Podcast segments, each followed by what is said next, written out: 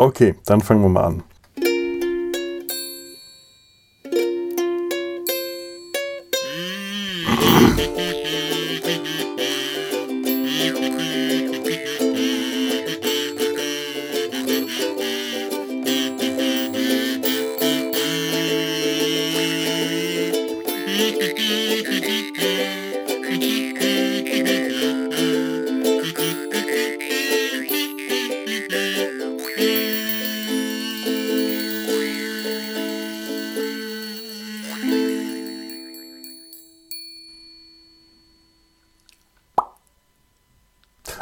Jetzt habe ich die ganze Zeit zugehört und habe ganz vergessen, ich sollte ja eine Anmoderation machen. Herzlich äh, Glückwunsch.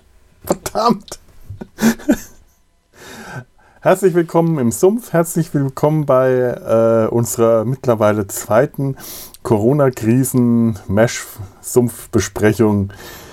Ähm, hier zu Hause in den diversen Höhlen, schön eingeschlossen, vom Rest der Welt abgeriegelt, sozial distanziert, begrüße ich einmal Markus. Hallo Felo. Und schon eine Weile nicht mehr bei uns gewesen, den guten Tobi. Ho, ho, ho, von weiter See zurück. Ho, ho, ho, ho, hallo. ja, ähm, ja, von Waltersee zurück, da kannst du uns gleich mal berichten. Ähm, an der Stelle kommt wieder ein bisschen ähm, Krisengespräch. Wir tauschen uns wieder aus und wie üblich könnt ihr da draußen das äh, vorskippen, wenn ihr Kapitelmarken ähm, benutzen könnt. Wenn nicht, stehen die Kapitelmarken auch in den Show Notes. Ja, ähm, was ist denn bei euch, was gibt es bei euch Schönes zu erzählen? Gibt es irgendwas Aufmunterndes vielleicht? Wir hatten heute Döner. Nichts Neues. Im Westen nicht Neues. Döner. Heute war Dönerstag. Unsere Nachbarn haben uns einen Döner rübergereicht. Oh. Ja, oh. war lecker. Stimmt, stimmt. Ich hatte auch gestern das Highlight. Und das Steakhouse hat wieder auf. Soll, Tobi, soll ich, dir, soll ich dir mal bei Gelegenheit auch was vor der Tür abstellen? Oh, so, ja. so, einen schönen, so einen schönen Burger? Ah, ja. Ich traue mich ja tatsächlich immer noch nicht so richtig, irgendwo mir Essen zu holen. Das ist vielleicht einfach, ist vielleicht dumm, ist es aber, aber irgendwie habe ich da noch so ein bisschen ähm, Scheu davor. Ich weiß nicht, vielleicht äh, muss ich mir einfach mal einen Tritt in den Arsch geben. Die wollen ja auch von ich irgendwas lass mir alles leben. liefern. Ja, aber die müssen es ja auch zubereiten. Das ist eher das Problem. Ah, das ist mir egal. Das sehe ich ja nicht. Ach so. Außerdem, außerdem sieht man ja im Fernsehen, dass die Viren, ich zeige das mal, ja so groß sind. Also wenn die eine auf der Pizza schmieren Die würden, sind so groß, dass ich sie auf dem Skype-Fernseher Bildschirm überhaupt nicht sehen kann. So, so weit hast du die Hände auseinander. Also von daher, das ist ja hier, also wenn da jetzt eine Vire wäre, die würde ich auf der Pizza ja auch sehen. Also Na dann. Ja. so eine Vire, die fällt auf, wenn man sie sieht. Genau. Ich habe jetzt Homeoffice diese Woche und ich merke gerade, wie schwierig es ist, zu Hause zu arbeiten. Ich habe das Gefühl, dass ich viel ähm, länger brauche, um meine Arbeitszeit voll zu kriegen, weil ich mich viel leichter ablenken lasse hier zu Hause. Das ist irgendwie äh, ist gar nicht mal so gut. Oh, Felo, ich, das, das habe ich, ich bin in Woche 2 angekommen. Das hatte ich, das hatte ich irgendwo am Ende von Woche 1, aber jetzt in Woche 2 habe ich das Gefühl, echt, es ist, es geht nicht voran. Ist man, man, man verliert die Trennung irgendwo zwischen zwischen mal kurz Pause machen, oh, ich gehe mal kurz auf Toilette und, und, und gleichzeitig irgendwo Telefon zu bedienen. Spätestens, ja. wenn man die ersten Kundengespräche von der Toilette ausführt.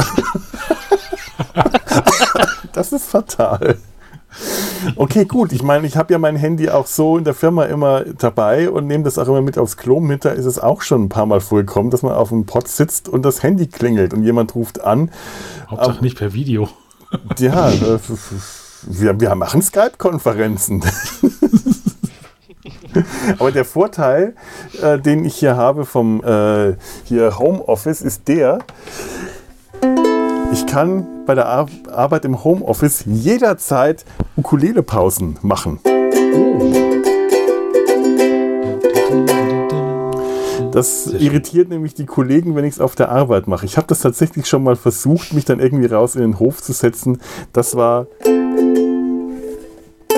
zu laut zu hören. Das wollten die nicht und dann hat mir das verboten, die Ukulele außer an Betriebsfeiern mit zur Arbeit zu bringen. Und hier kann ich das. Das ist sehr gut für die geistige Ablenkung, wenn man schon äh, nicht viel sonst machen kann. Auf jeden Fall. Man ja. sollte auch das Ukulele-Spielen eigentlich nie unterdrücken. Das macht Find die. Frisur komisch. Finde ich. ja, ja, ich war jetzt halt, äh, ich war schon, bevor ich hier in Quarantäne gegangen bin, in Selbstisolation, bestimmt schon ewig nicht mehr beim Friseur gewesen, einfach weil ich nicht gerne zum Friseur gehe. Ich hasse das. Ich habe aber auch schon, seit ich Kind bin, immer Probleme, wenn mir das Tuch ähm, zu eng um den Hals geknotet wird, kriege ich keine Luft. Ich habe dann mit dem Kehlkopf schon immer Probleme gehabt und ich hatte jetzt letzten Herbst eine Kehlkopfentzündung. Das war jetzt auch mit hier mit Coronavirus-Ausbruch äh, nicht so schön, weil dann, ähm, wenn man halt so eine Atemwegserkrankung hat, die so lange sich hinzieht, ist man auch direkt schon gleich wieder Risikogruppe und ähm, solange das so extrem war, bin ich erst recht nicht zum Friseur gegangen, weil ich, äh, die können mir nicht, ich kann nicht mal einen Kragen, äh, also einen Kragen richtig zumachen kann ich sowieso nicht, aber ich kann nicht mal ein, ein T-Shirt, ein normales T-Shirt tragen. Ich muss eins mit einem V-Ausschnitt tragen, ist ganz, ganz übel. Und seit ich jetzt in Illustration bin, habe ich erst recht nicht mehr zum Friseur geschafft und meine Haare sehen äh, abenteuerlich aus.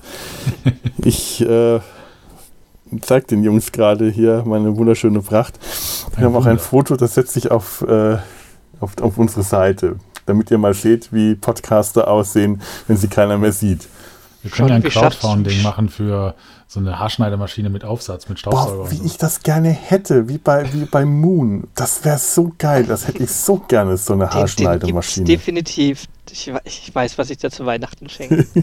Gibt's das noch? Also ich kenne es aus dem Teleshop von, Ja, von das gibt's garantiert Ja. noch. Garantiert. Aber Tobi, wie, wie du es schaffst, dann immer noch so gestylt auszusehen, Tobi. Das ist echt schlimm. Das liegt an der Mütze hier, an dem Mikrofon, also Kopfhörer. Ansonsten Ja. ist es. Äh, Achso, äh, sonst, sonst würde das wahrscheinlich ein also- Afro sein. ich kämme die Haare alle nach hinten, die hängen runter bis auf den Boden und hier oben sieht es extrem kurz aus. Das ist ein Wunder. Ah, Tobi, du hast ein, äh, ein, ein Tagebuch. Du führst ein, äh, ein ein Quarantänetagebuch. Ich führte, ganz genau. Du führtest. Im Urlaub, ja. Ja, erzähl uns doch mal ein bisschen was davon und liest uns vielleicht das ein oder andere Kapitel mal vor. Also ich war auf einem Schiff. Ich versuche möglichst wenig äh, Namen zu nennen von irgendwelchen Firmen. Es war zumindest in Südafrika. Da waren jetzt nicht so viele Schiffe. Also bleibt es ähm, dem geneigten innovativ oder äh, investigativen Hörer überlassen, rauszufinden, wo ich eventuell gewesen bin. Also wir waren auf dem Weg Südafrika rumgeschippert in der Zeit Anfang März haben wir angefangen von, Süd, äh, von Kapstadt aus. Und da war ja noch die Welt so gesehen erstmal in Ordnung und auch seitens der ähm, hier Robert Koch Institut und all sowas war jetzt diese Corona-Krise, soweit ich mich da auch erinnere, jetzt noch nicht so hoch aufgehängt, wie jetzt es sich tatsächlich dargestellt hat. Und als wir dann schön durch die Gegend geschippert sind, also ich habe äh, über Polar Steps ein Reiselogbuch geführt.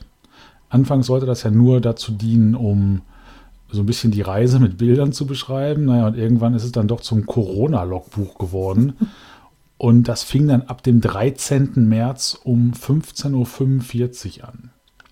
Ich lese jetzt einfach mal so ein bisschen vor. Mach mal. Und wenn.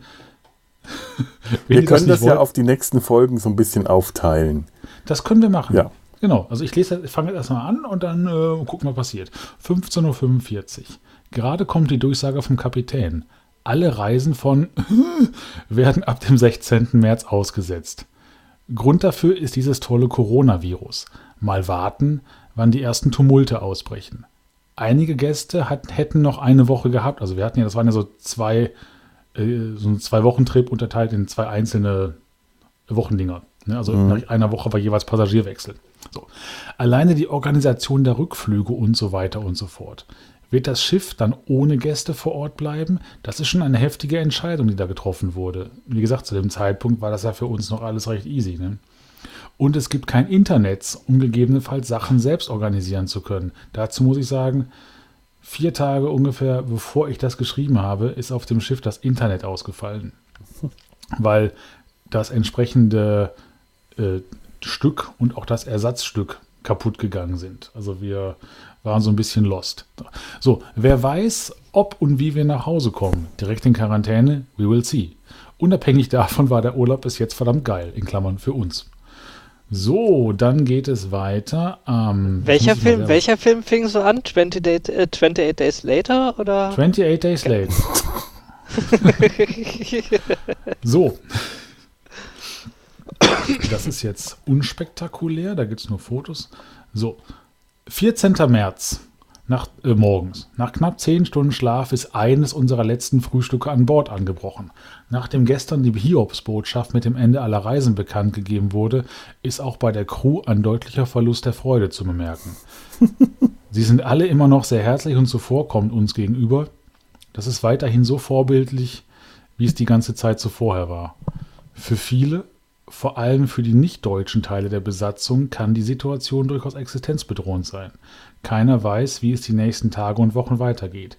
Die Stimmung ist bei allen an Bord wirklich betrübt. Wir werden sehen. Gerade Durchsage vom Kapitän. Sechs Gäste sind in Quarantäne und schon geht das Gemurmel los. Diese Gäste wurden seitens der südafrikanischen Behörden identifiziert, weil die halt im Flieger saßen, wo tatsächlich einer krank war, äh, drin war dass sie mit potenziell Infizierten Kontakt gehabt haben könnten. Zu dem Zeitpunkt wussten wir noch nichts genaueres. Wahrscheinlich sind sie auch erst neulich in Kapstadt ausgestiegen. Ja, einen Tag vorher. Äh, äh, für die endet der Urlaub noch beschissener als für andere. Später im Laufe der Reise haben wir dazu Folgendes erfahren. In dem Flieger, in dem die sechs Passagiere saßen, war tatsächlich ein Infizierter. Hierbei handelt es sich um einen Seemann, der auf ein Schiff im Hafen von Kapstadt gehen wollte. Dieses Schiff trägt den Namen Corona. Satire an. Wir werden dem, auf dem Schiff werden schon Plakate aufgehängt. Dead Inside. Satire aus. Wir hatten ja teilweise keine Ahnung, was da los ist. Ne? Wir haben dann so im Fernsehen immer was gesehen, aber naja. So, 18. März. Äh, Entschuldigung, immer noch 14. März. Eine Reise mit sehr viel, das war gerade die Temperatur, eine Reise mit sehr viel Verwaltungskram. Südafrika, wie vorher auch schon Namibia, fordert jetzt von allen Einreisenden genaue Ankunft, äh, Auskunft über die vergangenen 14 Tage. Grund ist natürlich wieder mal Covid-19. Sitzen im Café oberhalb der Rezeption. Dort stehen seit gestern zusätzliche Crewmitglieder als Ansprechpartner zur Verfügung. Ist viel los. Die Crew versucht, die Stimmung aufrechtzuerhalten und den Gästen so weit wie möglich zu helfen.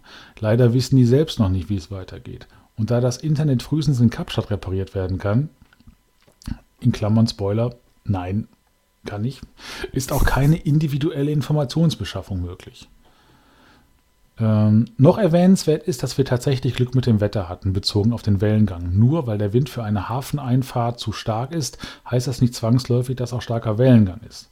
Wir hatten Wellen bis maximal 5 Meter. Das führt natürlich zu merklichen Bewegungen des Schiffs, aber erstens war das nur einmal und relativ kurz und zweitens ist das auch durchaus normal auf dem Wasser.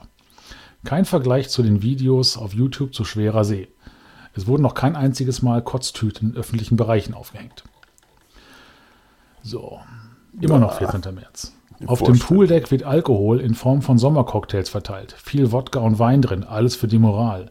Zusätzlich werden Wunschlieder gespielt. Es lief auch Briggens für uns Kölsche, ansonsten eher Ballermann. Naja, der Pegel regelt das schon. So, ich würde jetzt ein bisschen springen, weil jetzt rede ich. Ich hätte, ich hätte da angefangen, Amok zu laufen. So viel Wodka kann es auf der Welt dann nicht geben. Ja, das ist, also man muss auch wirklich sagen, wir hatten ja das Komplettpaket, inklusive An- und Abreise. Andere hatten das nicht. Die waren individuell angereist, waren schon teilweise vorher da. Ein, ein Paar, was wir da getroffen haben, die haben vorher, das war deren Hochzeitsreise, die haben vorher in den Nationalpark geheiratet, wollten danach dann noch äh, individuell da bleiben. Und wenn du halt dann äh, deine Flüge zum Zeitpunkt, wo noch nichts hier mit Auswärtigem Amt ist, versuchen musst, zu stornieren, neu zu buchen und so und du hast kein Internet. Also niemand auf dem Schiff. Das ist schon eine echt scheiß Situation, weil da reden wir im Zweifelsfall von ein paar Mark. Ne? Hat sich hinterher alles erledigt, aber äh, so, sind gerade wieder in der Mirabar. Okay, daran kann man jetzt klar machen, auf welchem Schiff wir waren.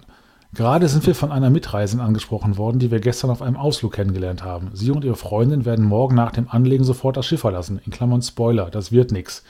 Die sitzen später mit uns im Flieger, in ein Hotel gehen und dann übermorgen ihre normal geplante Reise antreten. Ob das übertriebene Panik ist? Gute Frage. Schließlich haben wir sechs Passagiere in Quarantäne und die Welt dreht gerade durch. Was das, für uns zu, was das für uns bedeuten kann oder wird, wissen wir nicht. Es ist auf jeden Fall alles andere als ein normales Reiseende. Wir sind jedenfalls froh, dass wir das komplette An- und Abreisepaket von hm, gebucht haben. Dadurch sind wir sicher, dass wir, jetzt ist das hier versprungen, äh, weiterhin gut versorgt und betreut werden. So. 14. März, 17 Uhr. Es wird spannend. In der Mirabar haben sich Passagiere zusammengerottet. Leider verstehen wir nicht, was gesprochen wird, da keine Disziplin herrscht haben dann später Kontakt hergestellt. Es handelt sich um Gäste, die direkt über einen großen Reiseanbieter gebucht haben. Die haben keinen Vertrag Pauschalreise mit, hm, sondern mit dem Pauschalanbieter, äh, mit dem Reiseanbieter.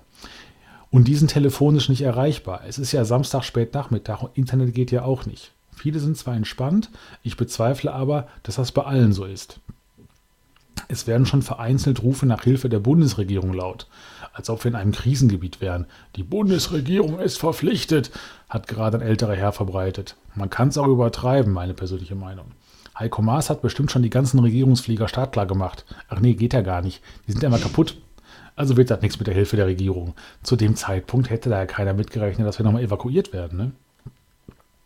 Wir sind weiterhin tiefenentspannt, trinken Bier und genießen die Zeit. Können ja eh nichts ändern. Es ist jetzt kurz vor 18 Uhr und die Rotte hat sich aufgelöst. Abendessen ist wohl doch wichtiger als Krisenstimmung und Panik. Es wurden bisher auch keine Mistgabeln und Fackeln gesichtet. So, es ist 1938 am 14. März. Der letzte Abend auf See bricht an, also einer der vielen letzten Abende. Wir stoßen mit einem Glas Sekt an. Um 20 Uhr geht es nochmal ins Steakhouse. So, das war sehr lecker, das muss ich aber nicht berichten. So, und dann kam am 14. März auch die, also am 16. März wären wir nach Hause geflogen und jetzt am 14. März, das war ein Montag, also am Samstag, am 14. März, war die Abschiedsshow, äh, die Farewell-Show im Theater.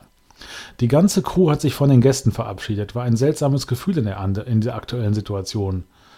War für alle sehr ungewohnt und irgendwie traurig, dennoch eine schöne Veranstaltung. 15. März. Heute ist der letzte Tag auf See. Das letzte Frühstück auf See hat bereits begonnen. Wir sind gespannt, was uns an Land erwartet. Die Stimmung bei der Crew ist jetzt merklich gedrückt. Es ist bisher nur klar, dass keine neuen Gäste an Bord kommen und die Reise nicht weitergeht. Was jetzt genau passiert und wie sich die Situation in Kapstadt darstellt, ist für uns noch völlig ungewiss. Um 10 Uhr beginnt die Ticketausgabe äh, schweres Wort. Die Ticketausgabe für die Immigration nach Südafrika. Das wird ein langes Prozedere inklusive Fiebermessung und so weiter. Wir haben die Nummer 900. Man hat schon gesagt, wenn es bei uns losgeht, also wenn es losgeht, dann dauert das, bis wir dran sind, circa anderthalb Stunden. So, wenn alles klappt, wie wir hoffen, wollen wir mit einem Taxi zum Cape of Good, also Kap der guten Hoffnung. Kann ich jetzt schon mal sagen? Nö. Kurz vor Kapstadt. Also immer noch auf dem Wasser gerade nochmal das allseits beliebte Geburtstagsritual im Restaurant erlebt. Die Jungs veranstalten immer einen Höllenlärm und haben eine Menge Spaß dabei. Also wenn auf so einem Pott einer Geburtstag hat, dann kommt das gesamte äh, Bedienpersonal macht einen Höllenlärm und singt denen ein Ständchen. Das ist für alle anderen eine wunderbare Show. Für diejenigen, die da sitzen, wenn man nicht gerade so unglaublich famegeil ist wie wir, ist das eher peinlich. Wir finden das aber immer noch sehr schön. So, 15. März, 10 Uhr, Durchsage vom Kapitän. Wegen Wind ist der Hafen gesperrt. Wenn sich das wie letzte Woche darstellt, dann werden wir erst heute Nacht und morgen früh in den Hafen können. Kreuzen erstmal vor Kapstadt. Was uns gerade eingefallen ist. Eigentlich hätten beim letzten Halt in Kapstadt auch die Ärzte an Bord wechseln sollen. Also nicht die Band, sondern das medizinische Personal. Wobei die Ärzte an Bord wären auch lustig gewesen. Die waren aber im selben Flieger wie die potenziellen Kranken, also konnten die auch nicht an Bord. Hieß das, hieß das nicht auch, wir lagen vor Madagaskar und hatten die Pest an Bord? Die Post an Bord, ja. Na, die Post, ach so, ja. Es ist jetzt 12 Uhr, der Bordschaft hat geöffnet. Wir sind also außerhalb der Drei-Meilen-Zone in internationalen Gewässern. Alles spricht dafür, dass wir heute nicht mehr in den Hafen können. Passagiere in der Nachbarcouch-Ecke haben schon auf eigene Faust versucht, Flüge umzubuchen, die morgen sehr früh gehen. Setz live.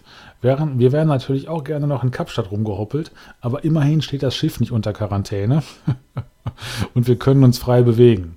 Man muss immer das Positive gesehen. Es gibt auch noch Bier an Bord. So, jetzt muss ich mal gucken. Ich will euch ja auch alle nicht total langweilen. Also uns ging es an Bord halt wirklich immer gut, ne? Du, du kannst es auch in, in, Etappen vorlesen und in, äh, den, in den nächsten Folgen ähm, dann weiter. Können wir machen. Also, ja. Ja. Ich habe ich hab auch schon den passenden Titel für deine Memoiren. 2020 Odyssee auf See oder Odyssee im Mittelmeer. Ja, wobei das Mittelmeer haben wir ja nicht gekreuzt. Ach so, ah. Das war ja Ach so, ja, ja, stimmt. ne? Ihr, Südafrika. ihr wart, ja, ja, Okay, Geografie. Ja, ich, ich habe jetzt Ja. auch gerade ans Mittelmeer gedacht. ja. Jetzt, jetzt muss ich umdenken Ich nachträglich. Ich wollte, ich wollte eigentlich nur eine falsche Fährte legen für die, für die aufmerksamen Hörer. Danke, Tobi. Also ich, ich habe ich hab's ja richtig verstanden. Du warst mit den Hurtigruten unterwegs, oder? Ganz genau. Die fahren immer so äh, über den Panama-Kanal. Klingt schon mal. Äh, also ein, es ist ein, für mich eine sehr fremde Welt, so eine Kreuzfahrt. Und das, äh, nachdem ich neulich dieses äh, das Hörbuch von ähm, Christoph Maria Herbst mir mal angehört hatte. Ähm, wie, wie heißt das, das noch? war das. Ähm, Ein Ja. Traum von einem Schiff. ein Traum von einem Schiff. Großartig. Ich habe ich mich jetzt sofort wieder zu Hause gefühlt. Ist das die zensierte Version oder die unzensierte? Hm. Also ich habe das geschriebene Buch oben liegen und zwar die unzensierte Version. Was passiert denn in der unzensierten? Das ist. Also in der zensierten Version ist zumindest ganz viel durchgestrichen. ich weiß nicht, das Hörbuch habe ich nicht gehört. Ich weiß nicht, wie er das beim Hörbuch macht. Er wird es wahrscheinlich einfach nicht vorgelesen haben. Ja, Keine Ahnung. Aber es ist schon, es ist interessant. Er hat ja, genau, Christoph Maria Herbst hat ja eine Folge Traumschiff gedreht. Hm, genau, und daher kam dann dieses äh, Buch. Ich habe Tränen gelacht. Vieles kann ich nachvollziehen und bestätigen. Finis? Finis? Okay, das war dann jetzt mal unser Corona-Teil und damit kommen wir dann jetzt immerhin schon zu Mesh. Viel zu lang, wird wieder eine von den fünf Stunden Folgen. nee, hoffentlich nicht. Ähm, wir haben uns eine Folge ausgesucht, die sich so wieder, die sich ein bisschen am Lagerkoller abarbeitet, aber auch an persönlicher Hygiene und Gesichtsmasken tragen.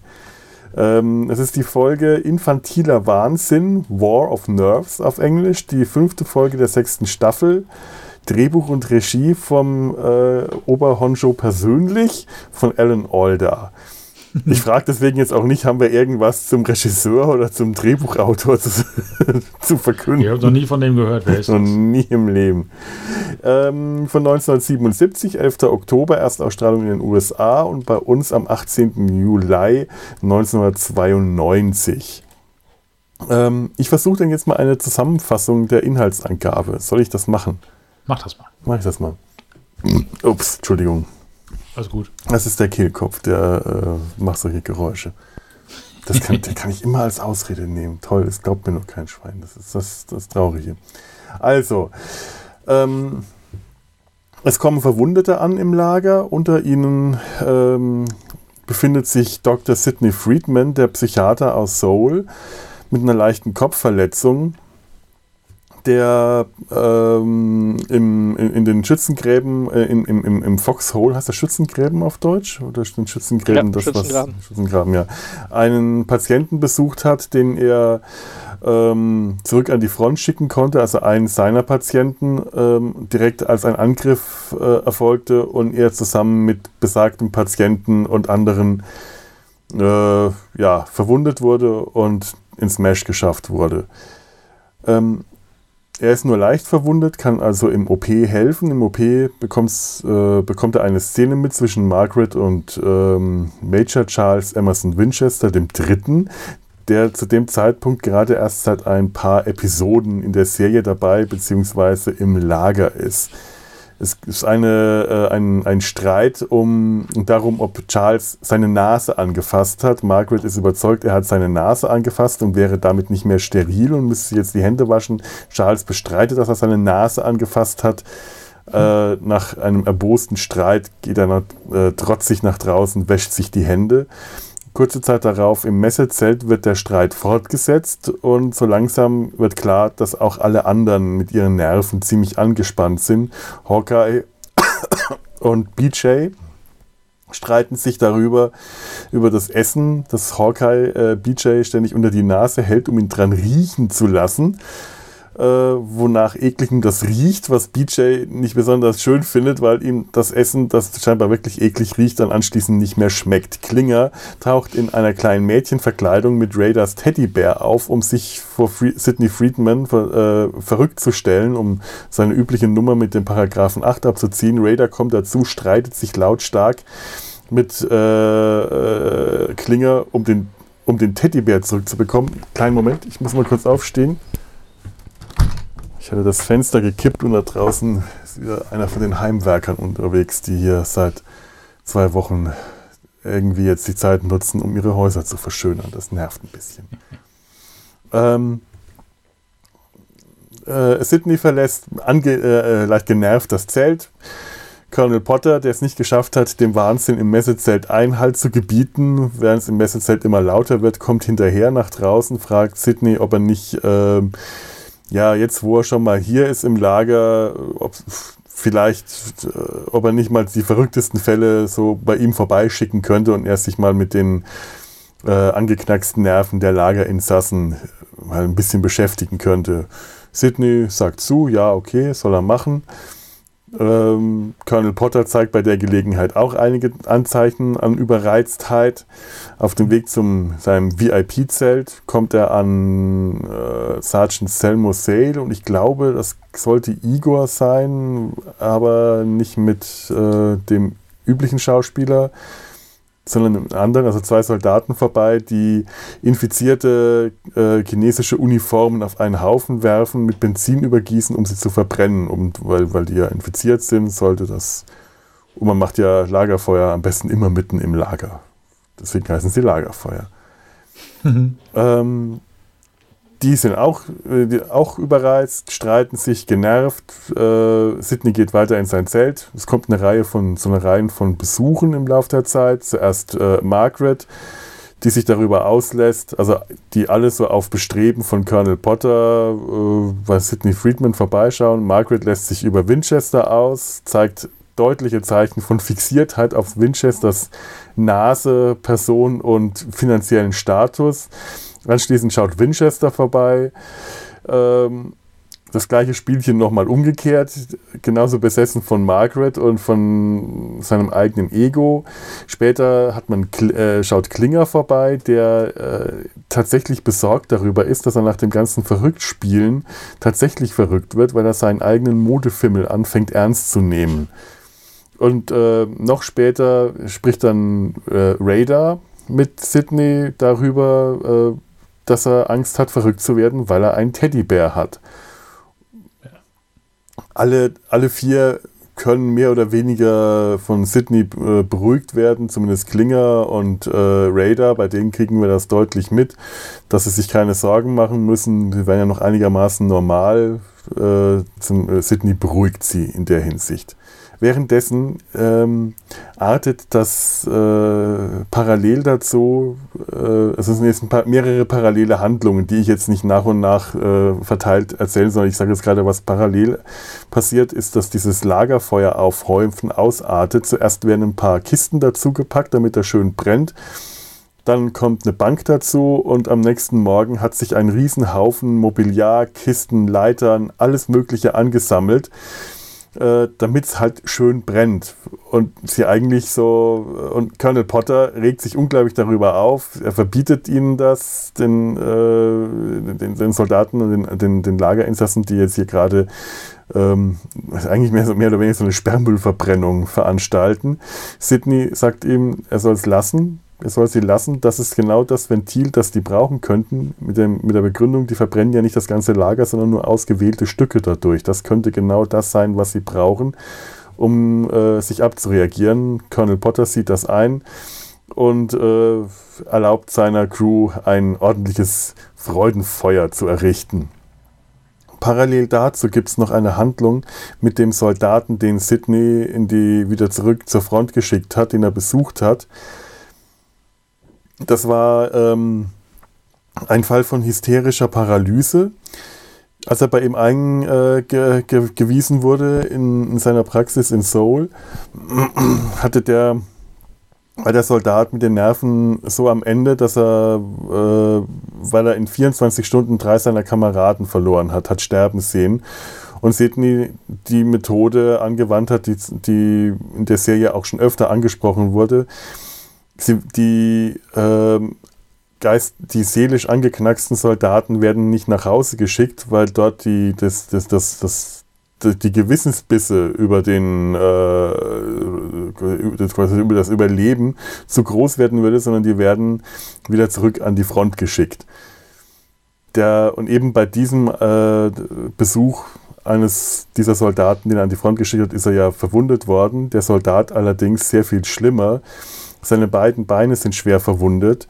Hawkeye und BJ behandeln ihn, stellen fest, dem geht es wieder sehr gut. Der ist vergnügt und gut gelaunt. Und äh, Hawkeye und BJ laufen auch direkt zu Sydney, um ihm zu sagen: Komm schnell, dein Patient, dem geht's gut. Äh, red mal mit ihm. Als Sydney bei ihm am Testbett auftaucht, ähm, stellt sich raus, dass äh, es dem Patienten alles andere als seelisch gut geht.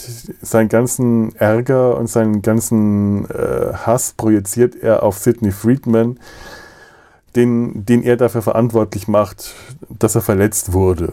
Auch später, als äh, der Patient nach Seoul geschickt werden soll zur weiteren Behandlung und Sidney mit ihm mitfahren will, ähm, kommt es nochmal zu einer Eskalation und äh, Tom, der, der Soldat, der Verwundete, er sagt Sidney Friedman, er wird ihn immer hassen, er wird ihm nie verzeihen für das, was er ihm angetan hat, äh, was Sidney auch ziemlich runterzieht. Es kommt noch zu einem weiteren Besuch bei ihm im VIP-Zelt. Nicht Hawkeye oder BJ, die das auch brauchen könnten, sondern Fasamal Kay, der sich eigentlich nur Sorgen um Sidney macht, wie es ihm eigentlich geht, weil äh, er ziemlich down wirkt. Nach einer kurzen Aussprache stellen sie fest, draußen wird gerade das Lagerfeuer aufgeschichtet. Die ganze, das, das scheint eine Party im Gang zu sein. Sie gehen mit nach draußen, das Lagerfeuer wird angezündet, alle haben sich daran beteiligt, auch Colonel Potter hat seinen Schreibtisch noch mit äh, ins, ins Feuer geworfen. Sidney zieht seine Klamotten aus, wirft sie auf das Feuer, alle stehen um das Lagerfeuer herum, werden langsam ruhig und fangen an zu singen und äh, die Folge endet genau, dann am nächsten Morgen. An, ja. Ja, das heißt, sehr, sehr schöner Moment. Und die Folge endet am nächsten Morgen vor dem ausgebrannten Lagerfeuer, aus dem Raider dann sein, seine Signaltrompete herausfischt und ein paar sehr schiefe Töne von sich gibt, die Colonel Potter mit klingt doch viel besser kommentiert. Und das ist das Ende der Folge. Ja. Puh. Meine erste gute Zusammenfassung. Ich frage mich, ob die immer noch so gut klingt, wenn ich sie mir nochmal anhöre. Aber ich fühle mich äh, wie ein Erfolgserlebnis davon. Vor allem, das war eine Zusammenfassung ohne Abschweifung. Ja, vielleicht aber auch ein bisschen zu ausführlich. Für, aber immerhin, jetzt ähm, müssen wir nicht mehr Szene für Szene durchgehen. Jetzt haben wir das Ganze so. Was sagt ihr zu den Sicherheitsvorkehrungen im Lager? Ich meine, dieser kleine Haufen Klamotten, den kann man vielleicht noch mitten im Lager anzünden, aber das ist auch schon ziemlich nah an den äh, Zelten dran und die hantieren da mit Benzin. Später wird ja, da ein so. riesen Haufen Feuerholz aufgeschüttet, mitten im Lager. Das kommt mir doch ganz schön, ähm, naja. Vor allem, die sind ja auch nicht weit weg von der Front. Ich meine, die, äh, der Feind weiß, wo die sind, ob die jetzt dafür ein Feuer brauchen, aber ich fand das auch schon ziemlich bedenklich. Das ja, okay, Tobias, die haben ja auch schon Kreuze oben am Dach, also von daher. Ähm Auffälliger ja. es kaum mehr. Ja gut, die Kreuze sind jetzt nicht äh, unbedingt als Zielscheiben gedacht, sondern eher als ähm, Abschreckung. Aber man kann ja, sie aber auch dazu verwenden. Siehe 5 Uhr Charlie. Ja, das Und man kann auch sagen, jetzt wo es brennt, kann man eh drauf bomben, ne? Ja, eben. Ne? Da scheint ja sowieso schon alles vorbei sein. Dann schmeißt man noch mal ein paar Bomben hinterher. Das ist schon ein bisschen bedenklich, das alles. Ist euch aufgefallen, dass Klinger am Schluss, wenn sie das, äh, das Lagerfeuer äh, aufschichten und er noch unter dem großen Jubel das Army-Kochbuch äh, mit auf den Haufen wirft, ja. dass der da wieder Uniform trägt und nur Ohrringe und Halstuch? Ja. Mhm. Quasi das Halstuch, das er ganz am Anfang in der ersten Staffel auch mal anhatte, als Major Burns ihm befehlen wollte, das abzunehmen. Ganz genau. Und vorher war der noch richtig aufgetakelt. Ja Ist euch das Schild aufgefallen im Hintergrund von dem, von dem Feuer? Diktatur nach links? Nein. Nee. Diktatur mit C geschrieben, also großes D und groß geschrieben, Diktatur, irgendeine Entfernungsangabe oder sowas, das konnte ich leider nicht mehr gescheit lesen, was da rechts davon stand, aber mit dem Schild nach links. Sieht Diktatur? man ganz, sieht man, sieht man ganz gut in der, in der Szene mit, äh, mit Igor, wo sie am Anfang die, wo sie am Anfang die äh, Sachen, die chinesischen Ah. Klamotten hinschmei äh, also ist, ist das das normale äh, Hinweisschild dieses, mit den dieses, Städten? dieses, dieses, dieses äh, Orientierungsschild, dieses genau das mit den Städten. Diktatur. Diktatur? Das würde mich jetzt mal interessieren, wo das hinzeigt. Ob die schau. damit die äh, US-amerikanische Diktatur meinen oder Moment, ich habe das hier. Ähm, mhm, Oder mhm, so. Tokio? Äh, ich habe das gerade geöffnet. Jetzt ich mal schauen, ob ich das an die richtige Stelle klicke. Das ist gar nicht so einfach. Und. Nein, nicht Diktatur. Dikatur steht da. Diktatur? Dikatur. ist- Diktatur. Oh, habe ich falsch gelesen. Diktatur, da fehlt ein T. Also wenn es Diktatur heißen soll, fehlt da ein T. Aber ich nehme mal an, Diktatur wird äh, ein Städtename sein. Ich frage mich nur, wo? Ich finde aber Diktatur hätte mich auch sehr gefreut. Ja, schon. Dikatur, Di De Dekatur, das ist ein E. Jetzt sehe ich, das ist ein Dekatur. Was, wo, wo liegt denn Dekatur? Das kenne ich doch irgendwoher. Illinois. Dekatur. Zumindest laut. Ja? Gibt es eins in Illinois, aber auch in Texas. Ah, Dekatur. okay, das, Ja. das, dann habe ich falsch. Okay, das macht, das macht sehr viel. Sinn. Ja. Laut Fevo Sollte direkt meine ein Brille tragen. angenehmer Ort. Willkommen in Atlanta. Oh, Alabama gibt es auch eins. Dekatur. Arkansas. Okay, dann wäre das ist interessant zu ein, wissen, ist auf ein, ist welches ein Diktatur das zeigt. Dekadent. ja, äh, also es, es gibt es, glaube ich, in 20 verschiedenen Staaten, so wie das aussieht. Echt? Also Dekatur ist jetzt nicht so ein Name, der, der, den, den ich jetzt so als häufig eingeschätzt hätte. Ich habe den bislang noch nie gehört. Ich, Ich Das also alle, so alle, alle ländlichen Staaten Amerikas haben, haben diesen Ort, soweit ich das überblicken kann. Das war- Nebraska, Mississippi, Michigan, Iowa, Indiana, Illinois, Also Georgia. eigentlich jeder Staat. Ist ja eigentlich ja. bis auf New York alles ländlich. Irgendwie. Äh, nee, New Ja. York ist auch, also, also nicht New York City, sondern New, ist, äh, New New York State? Upstate, ist, es hat tatsächlich auch eine Diktatur. Verrückt. Was mich jetzt auch wirklich äh, irritiert, ich weiß nicht, wie oft wir diesen Signpost, dieses Schild gesehen haben, und ich habe nie auf Dekatur geachtet. Das ist mir noch nie aufgefallen. Ich, ich hätte jetzt wirklich geglaubt, dass du, wenn du, äh, also wenn ich jetzt nicht nachgeschaut hätte, das hätte jetzt auch Diktatur sein können, weil ich, äh, Ich war stark der Überzeugung, Ja. aber ja. Tja, Ich glaube, es sollte Diktatur heißen, aber sie haben sich verschrieben. hm, zur Wir Diktatur. nehmen das jetzt dafür, links. dass da Diktatur steht und versuchen da jetzt was rein, äh, rein zu interpretieren. Oder wir lassen das.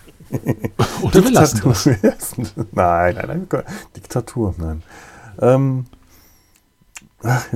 der, der, der Soldat, den, äh, der da verwundet ist.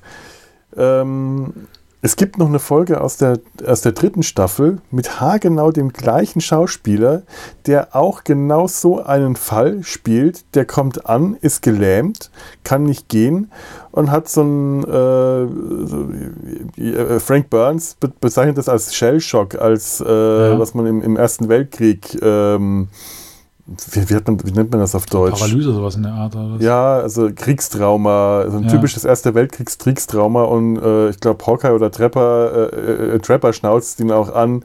Das würde man seit dem Ersten Weltkrieg nicht mehr sagen. Und ähm, Frank will den auch loswerden äh, und Hawkeye und Trapper wollen den aber im Lager auskurieren. Äh, warum auch immer, habe ich auch nicht so ganz verstanden. Und da kommt es genau zu dieser Situation. Hawkeye ruft ähm, Sidney Friedman an. Der soll kommen. Der kann nicht, der hat keine Zeit und gibt ihm aber den Ratschlag, ähm, den dazu zu bringen, zu gehen, indem er einfach äh, ihn quasi mehr oder weniger zwingt, indem er ihm einfach nicht glaubt, dass der nicht gehen kann, indem er ihn zur Latrine kriechen lässt, indem er ihn ins Messerzelt kriechen lässt. Und äh, da schaffen sie es dann tatsächlich, ihn zu heilen und der muss dann auch an die Front zurück, aber da ist dann eitel Freudeschein und äh, äh, Sonnenkuchen und so. Und äh, komischerweise ist es derselbe Schauspieler, es ist nicht derselbe Soldat, es ist also äh, ein anderer Name und ähm, auch nicht derselbe Fall. Es hätte ja sein können, dass das der Fall ist, der dann Sidney Friedman behandelt. Ja. Äh, warum sie dann denselben Schauspieler genommen haben, so, auf sowas hat man in der Serie halt nicht so richtig geachtet, glaube ich. Damals gab es noch nicht so viele Amerikaner. Ah, ja, oder das war's. ja, aber vielleicht haben sie auch gedacht, der ist gut gewesen in der Rolle, den nehmen wir nochmal. Ja. Welche Folge war das denn nochmal, weißt du das? Ähm, das ist die Folge, äh, dritte Staffel, in der Raider äh, von, einem Toll, von einem Hund gebissen wird und sie vermuten, dass er Tollwut hat. Und er und Raider und ähm, Henry ziehen los, um den Hund zu finden.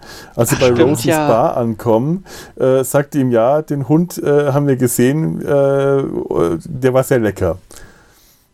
Und ja, Raider ja, hat da seinen ganzen Zoo auch, wie sein Stinktier und sein Waschbär, all diese ganzen äh, typisch amerikanischen Tiere, die er da irgendwo in Korea eingesammelt hat.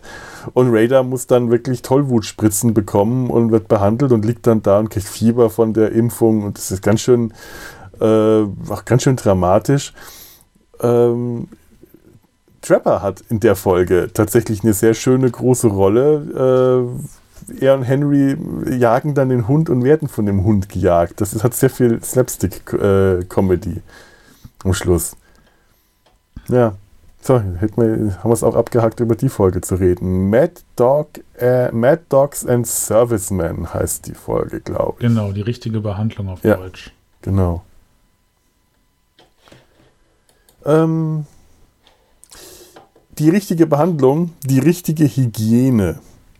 Kommen wir ähm, nämlich mal zur, äh, zur richtigen Hygiene beim Tragen von Gesichtsmasken. Ist ja hm. momentan auch so ein Thema, vor allem wenn man in Jena wohnt. Ich hätte schreien können, als ich die Nachricht gehört habe. Ich habe das gar nicht mitbekommen. Ich bin ach, gerade so abgesondert. Ich, äh, ich, ich versuche auch tatsächlich nur ausgewählt Nachrichten zu hören, um mich nicht zu ärgern und aufzuregen, weil das wirklich ja. äh, nur, nur, nur, nur Nerven kostet. In Jena soll jetzt wohl eine, ähm, eine, ja, ein, eine, eine Pflicht, zu, eine Maskenpflicht, Maskenpflicht. eingeführt werden. Ähm, ich meine, der, der Gedanke, der dahinter steckt, ist ja nicht verkehrt, wenn man sagt, auch selbstgemachte Masken schützen, insofern, dass an, also wenn man erkältet ist oder vielleicht oder möglicherweise infiziert ist, dass dann andere Leute Abstand halten, weil die sind ja nicht sicher, die selbstgemachten Masken. Die, das, die sind ja nicht, nicht äh, wie richtige Masken, die haben nur den psychologischen Effekt, aber dann kam dann in Jena die Ansage, die sollen vor allem dort getragen werden, wo man äh, aus Platzgründen nicht die 1,50 Meter Abstand zu den anderen Leuten tragen kann. Denkst du, nein, nein, das ist dumm, das ist genau falsch. Die Leute fühlen sich dann sicher, weil sie irgendwie sich aus einem zerschnittenen T-Shirt eine, eine, Maske gebastelt haben und denken, so, jetzt kann ich hier wieder äh, in, äh, in, in, die Menschenmenge gehen, jetzt kann mir nichts ja. passieren. Das ist totaler Blödsinn. Ach, da habe ich mich so aufregen können. Das. Ja. Aber das, das war auch eine Situation, als wir losgeflogen sind. In Frankfurt liefen auch schon relativ viele mit Gesichtsmasken rum und zwar mit diesen ganz einfachen. Mhm. Wo ich auch nur dachte, das ist ja super, dass ihr die anderen schützen wollt. Aber das war ja gar nicht deren Intention. Die ja. wollten ja sich schützen, aber halt auch völlig blödsinnig. Eben. Dann haben wir auch Leute gesehen, die hatten diese normalen Staubmasken, äh, die man so zum Schleifen oder so benutzt. Ja, die kannst du aber verwenden. Äh, es gibt die ja in verschiedenen Stufen. Also die gibt ja, es bis zu. ganz normal, die, die, einfach nur halt den Staub nicht reinlassen. Wenn du da durch. Ja, auf gut Deutsch, die, wie diese OP-Masken in Papier, nur halt mit dem Ventil vorne dran. Mhm. Ja, ja. genau. Und dieses Ventil lässt halt die Luft auch direkt raus. Es geht ja nur darum, dass du keinen Staub einatmest. dass sie da keine Kaffeefilter auf dem Kopf hat, das wundert mich ja schon, ne? Mhm. Also Habe ich jetzt aber auch schon gesehen. Also zumindest sah aus wie ein Kaffeefilter. Ich glaube, das war so eine Einwegmaske, aber sah aus wie ein Kaffeefilter. War auch also spitz vorne, also ernsthaft, war auch spitz vorne zulaufen. Oh mein Gott, Leute, basteln ich habe aus Kaffeefiltern gesehen. Da sagte er auch, hier, kommt mal ein Kaffeefilter. also ich traue es den Leuten zu. Aber generell. Ist, Thema, aber endlich, endlich habe ich einen Grund, mir mal einen Astronautenanzug anzuschaffen. Ich wollte schon immer so ein Ding, was die auf der ISS haben. Oder wenigstens, wenigstens so ein Teil, was sie bei Outbreak tragen. So, äh, ich, ich habe schon immer gesagt, Natur ist eine wunderschöne Sache. Ich würde mir gern mal einen Dschungel anschauen, aber nur in der Komplettausrüstung, weil, ähm, nee, da sind mir zu viele Krabbelfiecher und so unterwegs. Aber wisst ihr, wer schon vor über 40 Jahren sich hervorragend für solche Situationen kleidungstechnisch vorbereitet hat? Die Alfred Tetzlaff. Ein Herz und eine Seele, als er als Taucher draußen rumgelaufen ist. Wer wusste das? Ne? Das ist eine das der großartigsten Folgen, die Taucher. Wir finden da mit Sicherheit irgendwann einen Zusammenhang zu Mesh, dann sprechen wir über ein Herz und eine Seele. Ach ja, das kriegen wir hin.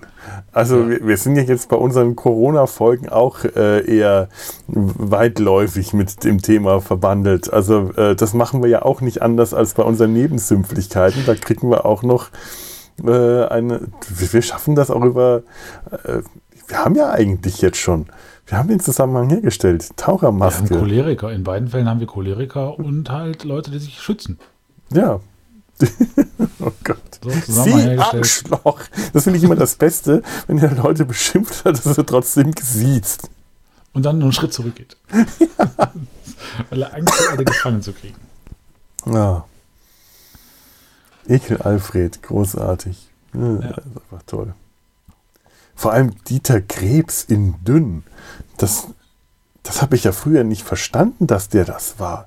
Weil ich den ja nur in Fett kannte.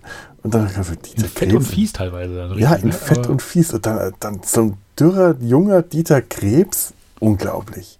Ja. Mit Haaren noch dazu. Mensch. Ja. ja. Allerdings. Ja, ähm, ich frage mich ja eh, wie, wie, wie das mit der Hygiene da in diesem OP eigentlich funktionieren kann. Also in dem OP ist ein solches Kommen und Gehen ähm, wie, wie, wie, wie sehr kann das funktionieren? Wie hygienisch kann das, wie steril kann das wirklich sein? Ähm, hat er sich jetzt an die Nase gefasst oder, also, äh, oder hat er sich an die Maske, also an die Nase unter der Maske gefasst? Also mit, den, mit den sterilen Händen, die er vorher äh, endlos lang geschrubbt hat und dann Gummihandschuhe drüber bekommen hat. Er sagt, er hat irgendwie sieben Minuten die Hände gewaschen, aber auch da, ja, wie steril kann das sein? Ich meine, das ist ja jetzt kein Reinraum. Da ist ja auch ja. überall Staub. Die sitzen Eben. da mit, was weiß ich, wie viel vor so, vor, äh, Verletzten, die teilweise ja direkt aus dem Wagen über die Bahre auf den Tisch kommen. Wer, glaub, die haben ihre, ihre Uniform noch an. Wer weiß, was da Läuse mhm. und so was dran sind. Äh, ja, aber das, also, es ist, es ist ja auch, äh, wie es ja oft genug gesagt wird, das Schlachthaus. Ähm, nur eine Erstambulanz, Notambulanz. Ähm, da wird in Kauf genommen, dass man nun halt nicht die idealen Bedingungen hat, wie nun zwar, äh, beispielsweise im Krankenhaus. Ja, aber ähm, ist es auch nicht die erste Anlaufstelle, weil da gibt es ja noch den Lazarettplatz, der direkt. Äh, ja, aber der Lazarettplatz hat natürlich keine, keine chirurgischen Kapazitäten. Ja. Also für alles, was chirurgisch ist, ähm, natürlich für, zum, Ver zum Verbinden hm. wurden die sicherlich nicht ins Mesh geflogen, aber das heißt ja auch Mobile Army Surgery Hospital, also hm. äh, Chirurgie, also. Ähm, ja. Erklärt ja, sich ja eigentlich von selbst und natürlich im Zweifelsfall ähm, nimmt man halt lieber irgendeine Infektion im Kauf und äh, ich kann mir auch vorstellen, dass die, dass die damals pro, äh, provisorisch schon mal mit Antibiotika-Butler so vollgepumpt wurden, weil ähm, jeglicher Infektion schon mal vorbeugen. Ich bin überhaupt nicht informiert, wie lange es Antibiotika und solche Dinge schon gibt. Ich, also, äh, man kann man das jetzt erzählen, aber man kann mir auch sagen, dass es in den 50er Jahren das noch nicht gab. Ich weiß nee, sowas einfach. Die nicht. Antibiotika sind ähm, um die Zeit des Ersten Weltkriegs, ja? äh, äh also ähm, flächendeckend eingesetzt worden. Okay. Im Ersten Weltkrieg hatte man, soweit ich es erinnere, äh, in den letzten Kriegsjahren das dann angefangen, flächendeckend einzusenden, äh, einzuwenden. Mhm äh, weil die Infektionsraten in diesen Krankenhäusern halt auch so hoch waren. Hm, ja. ja, gut. Also wenn ich da nicht komplett falsch liege. Ihr könnt euch könnt uns ja live beim Googlen zuhören. Ja, Ende des 19. Jahrhunderts fing das so an mit den Vorarbeiten, also laut Wikipedia. Und ihr, seid so echt das, ihr, ihr, ihr, lest hier live Wikipedia. Ich hasse euch. Du hast doch gerade auch Wikipedia vorgelesen. Oder hast du gewusst, Nein. dass Michael O'Keefe in Mad Dogs and Servicemen schon Das wusste ich, weil ich das äh, vor ein paar Tagen noch, äh, äh, da hatte ich noch recherchiert und dann habe ich mir die Folge angeschaut. Deswegen wusste ich das. So. Ne? Oh. Junger Mann. Dann mehr Culpa. Ja, ja, allerdings, möchte ich jetzt mal sagen. Ich, ich, ich mache so, so, so einen Schweinekram hier nicht, weil, weil ich das auch nicht hinkriege. Also ich, ich schaue mir dann hier äh, tatsächlich die Folgen live nochmal äh, an, aber ich, ich schaue eigentlich lieber die ganze Zeit auf, äh, auf die, die, Aufnahme, dass die nicht unter, mittendrin plötzlich aufhört, weil das schon mal passiert ist. bei Erotikfilme, also irgendwas muss ja laufen. ja, kurz Porn, Porn, Pornhub Premium ist frei, genau. genau, aber kurz zum Bildungsauftrag, Alexander Fleming hat 1928 das Penicillin erfunden. Äh, nicht erfunden, Nein. gefunden. Genau, ah, wollte okay. ich auch gerade sagen, ja. Die Wiederentdeckung der Penicilline. Mhm. So, wir wollen jetzt nicht mehr klugscheißen. Ähm, nicht nur Alexander Fleming, sondern auch, wie hieß Joe der Fleming. Professor aus der Serie aus Sliders, gespielt von Jonathan Rice Davis. Ihr kennt auch diese Science-Fiction-Serie, ja, ja. wo sie immer von einer Welt in die nächste springen mhm. und immer ist die irgendwie anders und dann springen sie in eine Welt, in der das Penicillin nicht entdeckt wurde und er muss dann selber das Penicillin erfinden, weil aus Gründen irgendeiner wahrscheinlich Penicillin gebraucht hat. Und jetzt habe ich aber weiß aber nicht mehr, wie er heißt und es hat auch leider überhaupt nichts mit uns zu tun. So. Tut mir leid. Da wir, da wir gerade bei äh, medizinischen Therapien sind, ähm, ja? also ich finde den, du hattest es vorhin ja schon mal gesagt, der Ansatz, die Soldaten nach den Verwundungen direkt wieder an die Front zu schicken, ist natürlich schon ähm, echt brutal aus heutiger das Sicht. Ist brutal. Äh, es, wird, es wird ja auch noch so gesagt, ähm, sie werden halt wieder an die Front geschickt, weil zu Hause kämen die gleichen Symptome ja auch wieder und äh, hier würde man sie ja das zum Laufen kriegen, aber ähm, wir reden halt hier von, effektiv von, von Post- oder von traumatischen Belastungsstörungen oder posttraumatischen Belastungsstörungen. Mhm. Ähm, schon sehr brutal. Das ist brutal, vor allem, äh, wenn die werden ja in die gleiche Situation zurückgeschickt. Also da, das kann ja keiner erzählen, dass dadurch das, das ganze äh, Trauma nicht, nicht schlimmer wird. Vor allem, wenn die dann noch verletzt werden, da, zusätzlich wie bei ihm hier, und dann kommt noch dazu, ja, der Psychiater ist auch da und der hat nur einen kleinen Kratzer abbekommen, während ihm die Beine weggeschossen wurden. Ich weiß gar nicht, ähm, ob er wirklich seine, er sagt, äh, I've got my legs blown, äh, blown off. Also es klingt so, als ob es ihm die Beine weggeschossen hat oder ob die Beine nur schwer verwundet wurden oder ob sie ihm was amputieren mussten. Das ist schon, das ist schon ziemlich hart. Und da kann ich äh, den Soldaten verstehen, auch wenn es unfair Sidney Friedman gegenüber ist. Aber auf rein emotionaler Sicht ist es nachvollziehbar, dass der dann äh, da ein, äh, Natürlich. Ein, ein, ein, ein Hass projiziert. Es und das ist, ist meiner Meinung nach auch sehr gesund, weil so hat er einen wirklichen validen Hassgegner. Mhm. Darf man nicht vergessen, dass diese Art der Psychotherapie ja da auch noch relativ jung war. Ne? Natürlich. Also das, das der, ja. Aber das sagt ja sogar Sidney Friedman selber, dass, äh, dass das wahrscheinlich das Beste ist, was er machen kann, indem er seinen Hass auf ihn projiziert. Das ist wahrscheinlich äh, mit das Beste, aber er wird es nie wissen, er wird es nie erfahren. Der ist jetzt unterwegs woanders hin und er wird es nie rausfinden. Er, ja. sagt ja auch, wenn Hawkeye und, und, und BJ Erfolg haben, kriegen sie das sofort mit und wenn sie einen Patienten verlieren, dann ist er halt von seinem Elend äh, befreit. Aber wenn er einen Patienten verliert, dann ist es so schön, if I lose a patient, I lose a mind. Und Father Mackay und, äh, sagt, wenn er einen verliert, verliert er eine Seele. Naja. Ja, das war schon ein bisschen ähm, pathetisch. Ja, also Father Mackay ist mal wieder sehr, sehr sanftmütig und äh, ich, ich habe seit unserer dreieigen Drilling-Folge echt äh, kein, kein ich, ich, ich, ich schaff's echt kaum mehr ein gutes Haar an Faser Malkay zu lassen. Ich sehe immer nur noch diesen Abziehheiligen. Diesen, diesen, diesen Klischee, äh, pseudo-braven Klischee-Priester. Das, das, das macht mich ein bisschen kirre. Ich finde es dann aber jetzt dann, ähm, diese Behandlungsmethode wirft natürlich dann auch ein äh, interessantes Licht auf dieses Bild der Veteranen, ob es nun Koreakrieg oder mhm. später auch der Vietnamkrieg ist, der, der ja immer so im Film und Fernsehen dargestellt wird. Ich glaube, ihr wisst, was ich meine. Also ja. besonders diese äh, Veteranen, die sich halt wirklich nicht wieder in die Gesellschaft eingliedern lassen. Ja, Rambo oder ähm, oh, beste Beispiel. Ja. Ja, ich meine, das gab es auch schon vorher. Wir hatten ja Erster Weltkrieg Schüttel, äh, Schüttelschock, kann das das deutsche Wort mhm. sein für Shell, Shellschock, Schütteltrauma? Also, Schütteltrauma, Tremor ja. Ja. Was, ja. Ähm, da habe ich mal äh, einen Krimi gelesen von Dorothy Sayers, Mord im Bellona Club, und der behandelt das auch, dass da ein junger äh, Veteran aus dem Ersten Weltkrieg am, am in irgendeinem großen Feiertag, wo draußen Paraden und Böllerschüsse losgehen, einen Anfall bekommt und von den die jungen mit, äh, Clubmitglieder, die alle im Krieg waren, die haben da Verständnis für ihn und Mitgefühl und die alten Clubmitglieder, die schauen da verächtlich auf den Feigling herab. Die waren äh, mhm. im, im, Burenkrieg und so, wo die äh, einfach so den, den, den Horror des Ersten Weltkriegs in den, in den Schützengräben mit Gasangriff und allem äh, und Dauerbombardement nicht durchgemacht haben und überhaupt nicht verstehen können, äh, was, die, was, was, was die jüngere Generation äh, in deren Kriegserleben durchmachen musste.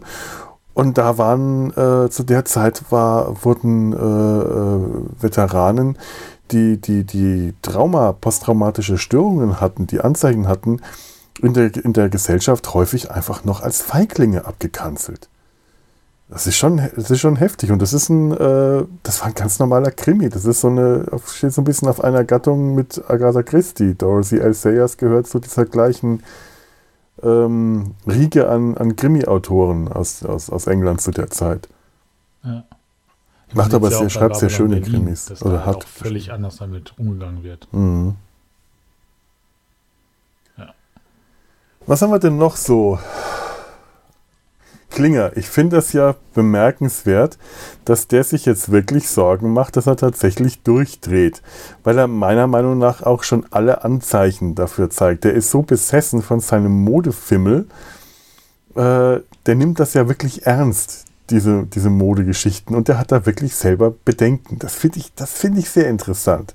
Ich war mich würde, sicher, mich würde interessieren, wie viel, von, wie viel von Jamie Farr äh, in diese, in diese äh, Szenen reingewandert ist. Also wie viel von ihm persönlich da reingewandert ist. Meinst du jetzt auch so Bedenken, wie viel von der, äh, wie viel davon an ihm hängen bleiben wird, wenn er weiter ja, das, die du Rolle hattest, so ich glaube, hattest du es nicht in der letzten Folge mal erwähnt, dass er mhm. ja später ähm, in den späteren Folgen ja auch keine Frauenkleider mehr trägt, weil, weil er äh, Probleme mit, damit hatte, dass sein Sohn äh, oder sein, seine Kinder das halt nun äh, genau, so ja. aufgefasst haben. Mhm. Deswegen, es ist so, so, das wird ja nicht von heute auf morgen passiert sein, denke ich mal. Also ähm, das kann durchaus sein. Ich meine, Jamie Farr ähm, ist so einer von diesen Schauspielern, die sich sehr stark selber spielen und äh, von denen wahrscheinlich enorm viel von der eigenen Persönlichkeit äh, mit in die Rolle fließt. Und ich kann mir auch gut vorstellen, dass äh, da selber also sehr viel von seinen eigenen Bedenken in, in dieser Szene mit, äh, mit eingeflossen sind. Ist durchaus möglich. Ich fand es nur auch schön, äh, die Begründung, äh, warum er nicht verrückt ist, ja, warum äh, ist eigentlich die, er will, er will nicht sterben, er will hier raus und das ist eigentlich so ziemlich das Normalste, was du in so einer Situation äh, willst. Das ist Catch 22. Ja. Das ist wie die, das, das die alte Serie, oder der alte Film und die jetzt als Serie neu verfilmt, das ist Catch 22. Wenn du äh, geistig gesund genug bist, um im Krieg aus der Army rauszuwollen, dann bist du nicht verrückt. Nur wenn du, äh, wenn du drin bleiben willst, dann bist du verrückt. Aber dann wirst du nicht, äh, äh dann, dann kommst du nicht über den Paragraphen 8 nach draußen, weil du ja dann offiziell nicht verrückt bist, aber du kannst, äh, du kannst nicht gewinnen. Das ist, das ist die Zickmühle, das ist Catch 22. Ja. Das klingt hier schön mit an, auch wenn es nicht ganz so deutlich ausgesprochen wird. Ja, das stimmt, ja. Also ich, ich muss auch sagen, Klinger war für mich der einer der normalsten. Ja. Weil er sich ja wirklich auch selbst reflektiert hat. Alle anderen haben ja agiert und er hat sie wirklich reflektiert. Ja, wohl Raider auch. Raider, Raider hat sich auch Raider hat sich auch, als er dann sagte, er zum Free, als er den Friedman da quasi, äh, als er in sein Zelt ge gezischt hat und Friedman mhm. da vorbeiging und er quasi nicht äh, das Gefühl geben wollte, dass er irgendwie Hilfe brauchte, sondern dann sagte er, wenn ich mit meinem Teddy rumrenne, ist das nicht ein bisschen komisch. Wobei auch das fand ich wieder sehr normal eigentlich. Ich fand, ich fand, die, ich fand mhm. die Aussage am Schluss mit dem Gespräch wahnsinnig schön. Ähm, diese, also als, als Raider fragt, äh, was ist mit meinem Teddy, wenn ich nach Hause komme? Äh, und Friedman ja. dann sagt, ja, dann wirst du ihn nicht mehr brauchen. Das, also das ist schon mal, finde ich, eine mhm. ne tolle Aussage, auch in dieser Hinsicht. Ähm, das ist, das ist eine Charakterisierung von Raider in einem Satz. Eine ja. tolle Charakterisierung von Raider in einem Satz. Und ähm, was er dann danach hinten dran hängt, finde ich dann, ist, ist mal wieder so dieser, ähm, dieser oftmals etwas melancholische Unterton, der beim Mesh ja auch mit anschlägt, oder dieser ernste Un Unterton. Und zwar, er sagt, wahrscheinlich brauche ich ihn dann. Mhm. Ja. Weil ähm, Raider geht aus der ganzen Geschichte raus, Raider hat seinen Job erledigt, Raider geht ähm, als als erwachsenerer Mensch daraus, der sein Teddy nicht mehr braucht, also vom, vom Kind, das Kind, das in die Arme gegangen ist, bis zum Erwachsenen, der im Prinzip das Lager leitet und ja. dann sein Teddy nicht mehr braucht, wenn er nicht mehr in dieser Angstsituation ist. Ja, und ich finde es ja auch schön, dass sie das hm? durchgezogen haben, sich das gemerkt haben, dass es ja auch tatsächlich dann in der hm. Serie so ist, als er geht, lässt er den Teddy zurück. Es ist aber hm. auch das Bild, das ihn, das, das ihn irgendwo ich hätte es nicht, also es, es passt einfach nur stimmig, dass Raider, wenn er geht, sein Teddy da lässt, weil er all dieses Unglück hinter sich lässt. Ja. Auch ähm, und andererseits Friedman natürlich, der ähm, wahrscheinlich niemals darüber hinwegkommen wird, was er, was er dort im Krieg gemacht hat. Mhm. Er hat, wie wir es gerade ja gesagt haben, er, er, er, er führt eine Behandlung durch, die hinter denen er vielleicht selbst nicht stehen mag oder hinter denen die halt nun das Gängige sind, sage ich mal, zu der damaligen Zeit. Was wird sich so ein Mensch denken, wenn er mal, sag ich mal, 20 Jahre später die, äh, die Psychotherapie entwickelt sich weiter, der Mann ist weiterhin Arzt, der wird sich dann ja auch denken, oh mein Gott, was habe ich damals mit den hunderten jungen Männern gemacht, die äh, Hilfesuchend zu mir gekommen sind. Und die er dann zurück an die Front ja geschickt hat. Ja. Wissen und Gewissen. Und ja, natürlich. Ich glaube generell dieses äh, Leute mit ihren Ängsten zu konfrontieren, finde ich, ist prinzipiell eine, eine gute Sache. Die eine Sache ist halt, habe ich Angst vor einer Spinne und ich lasse mir kontrolliert eine Spinne über die Hand laufen? Oder bin ich wirklich im äh, äh Kreuzfeuer im Krieg und muss in den äh, Schützengraben zurück? Das ist natürlich eine völlig andere Hausnummer. Und ja, ich glaube, also da, da müssen wir auch unterscheiden zwischen Ängsten und Trauma. Ja. Das sind, das mhm. sind, also das sind, glaube ich, auch zwei, zwei große, zwei, zwei verschiedene Paar Schuhe. Ja, ähm, das ist richtig. Weil Trauma muss, muss, muss langsam aufgearbeitet werden und langfristig und zumindest nach heutigem Stand der, äh, der Wissenschaft. Ja, ja. Äh, wahrscheinlich ist es da das Negativste, was man machen kann, die Leute gerade wieder zurück in die. Ja, man sieht es ja, viele, viele sind nie darüber hinweggekommen. Ja, klar. Ist ja auch interessant, dass die Folge, das ist eine, was mir jetzt gerade auffällt, das ist jetzt schon der dritte Aspekt aus dieser Folge, der am Schluss der Serie in der großen Finalfolge Goodbye, Farewell und Amen wieder aufgegriffen wird. In der letzten Folge ist Hawkeye in der Psychiatrie und Sidney Friedman heilt ihn, nur um ihn dann wieder zurückzuschicken ins Lager. Und auch das merkt man da Sidney Friedman an, dass ihm das durchaus nicht leicht fällt, äh, dass es sein Beruf ist, seine Patienten zu heilen, um sie zurück an die Front zu schicken. Und das wird in der Folge aufgegriffen. Dann der Teddybär, nein, der wird in der Folge davor ähm, aufgegriffen, die, die Zeitkapsel. Da kriegt man der äh, Raiders Teddybär nochmal zu sehen. Aber in der letzten Folge wird äh, tatsächlich die Sache mit der Nase nochmal erwähnt. Margaret wirft äh, Charles vor, und du hast die, sie haben sich an die Nase gefasst. Ich habe mir nicht an die Nase gefasst.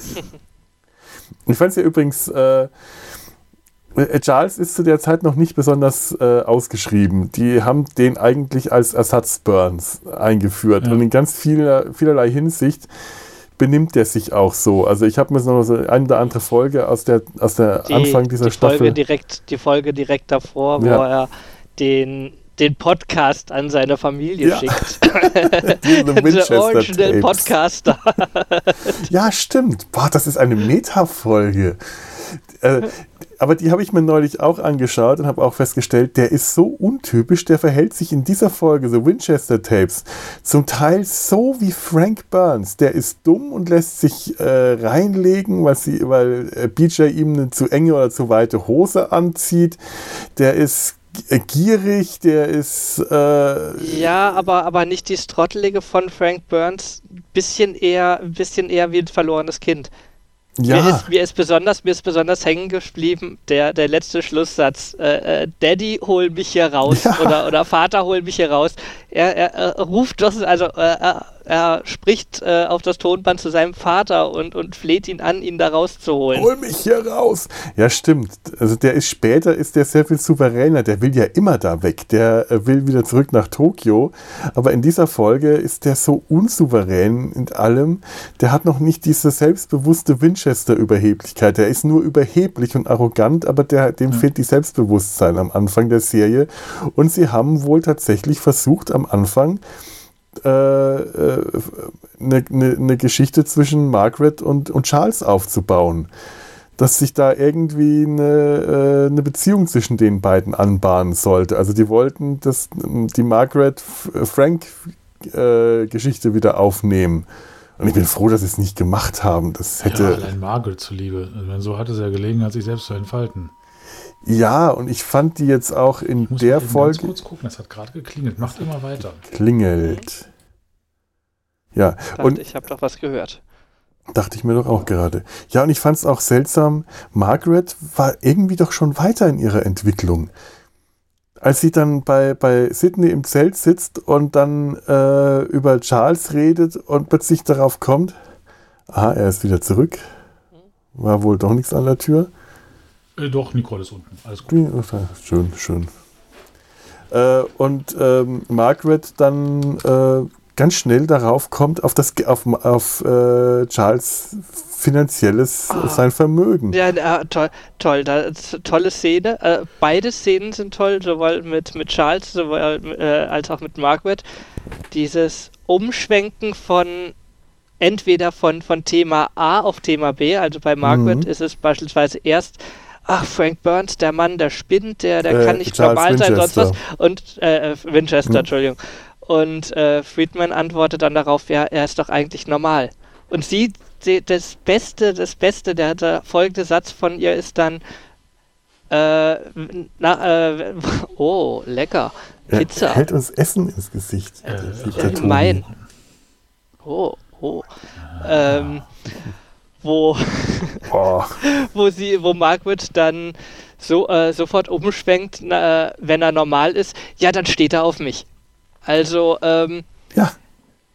Äh, also dies, dies sofortige so. Umschwenken auf die Selbstbezogenheit, genauso wie dann äh, wie dann in der äh, in der zweiten Szene dann. Ja, aber das macht aus Margaret wieder diese liebestolle, sexhungrige, äh, mannstolle äh, männerjagende Frau, die es halt am Anfang der Serie war. Und das ist so von seinem Geld fixiert. Und sagt, ja, Geld hat für mich überhaupt keine Bedeutung bei, bei einem Mann. Das ist, kommt für mich ganz hinten an genau, dritter Stelle. Stelle. Äh, Na gut, an, an, zweiter Stelle. Denkst du, das, da, da Margaret müsste doch weiter sein mittlerweile. Aber sechste Staffel kommt sie immer noch in diese alten äh, Rollen zurück. Es ist witzig. Es ist wirklich witzig, weil die es sowas witzig verkaufen kann, Loretta Swit. Aber es ist trotzdem ein bisschen ärgerlich, wenn man weiß, die Figur könnte schon weiter sein. Und, und Charles ist aber auch genauso schön, wie er sich mit äh, Sidney äh, unterhält und ihm immer wieder raushängen lässt, wie wenig er von Psychiatern hält, sich aber ja, so kommen schnell... Sie mir damit nicht an. Ja. Ich, nicht nur wie wenig er von Psychiatern hält, sondern auch diese Aussage, ich habe in meinen, ich habe in neun Jahren genug Erfahrung mit Psychiatern gesammelt. Also ich höre daraus, dass er neun Jahre lang in Behandlung war. Ich war mir gar nicht sicher, ob es ja. neun Jahre lang oder ob er neun Jahre alt war. Das habe ich nicht so richtig raushören können.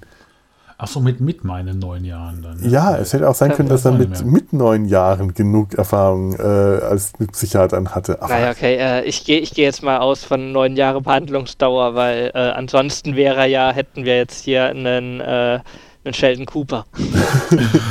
ja, das Und das traue ich ihm dann doch nicht ganz zu.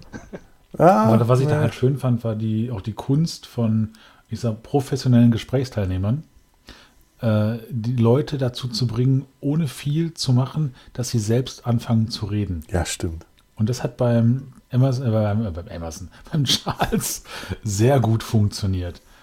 Ne? Ähm, Friedman hat da nur gesessen, ein bisschen bestenfalls noch geantwortet, ihn auch gehen lassen, weil er wusste, der kommt wieder, weil der hat nämlich das Bedürfnis, er, sie auszudrücken. genau, er dreht noch in der Tür um und, und kann nicht aufhören und dann natürlich so ein- über sich selbst So einen zu kleinen erzählen. Satz. Warum macht sie das unruhig? Und er weiß genau, der andere, äh, kommen Sie mir nicht so mit und pump ist er wieder zurück. Das, das, ist, das ist schon ziemlich clever gemacht. Also das ist gut, gut geschrieben und die bei, also ähm, Alan, Alan Arbus heißt der Schauspieler, der Sidney Friedman äh, gespielt hat. Äh, Alan Arbus, habe ich mir das richtig notiert? Ja, den sehe ich überhaupt sehr gerne. Der hat so eine nette, ruhige, angenehme Art, immer so ein bisschen leicht amüsiert zu wirken. Und äh, David Ogden Stiers ist sowieso meiner Meinung nach die beste, äh, der beste Neuzugang der Serie, den die je haben konnten. So Ja. sehr ich äh, äh, Harry Morgan liebe, Colonel Potter, aber Winchester ist einfach, äh, David Ogden Stiers ist einfach ein, ein Schauspieler von absolut, absolut grandioser Qualität. Der kann alles, was der macht, spielt der einfach, der, der, der verkörpert das. Das ist so toll. Das macht so eine Laune, dem zuzuschauen. Es gibt auch eine schöne Folge, die wir vielleicht demnächst auch mal besprechen, weil die tatsächlich um Quarantäne handelt, äh, der Charles und Potter zusammen in Quarantäne gesteckt werden und sich gegenseitig auf die Nerven gehen.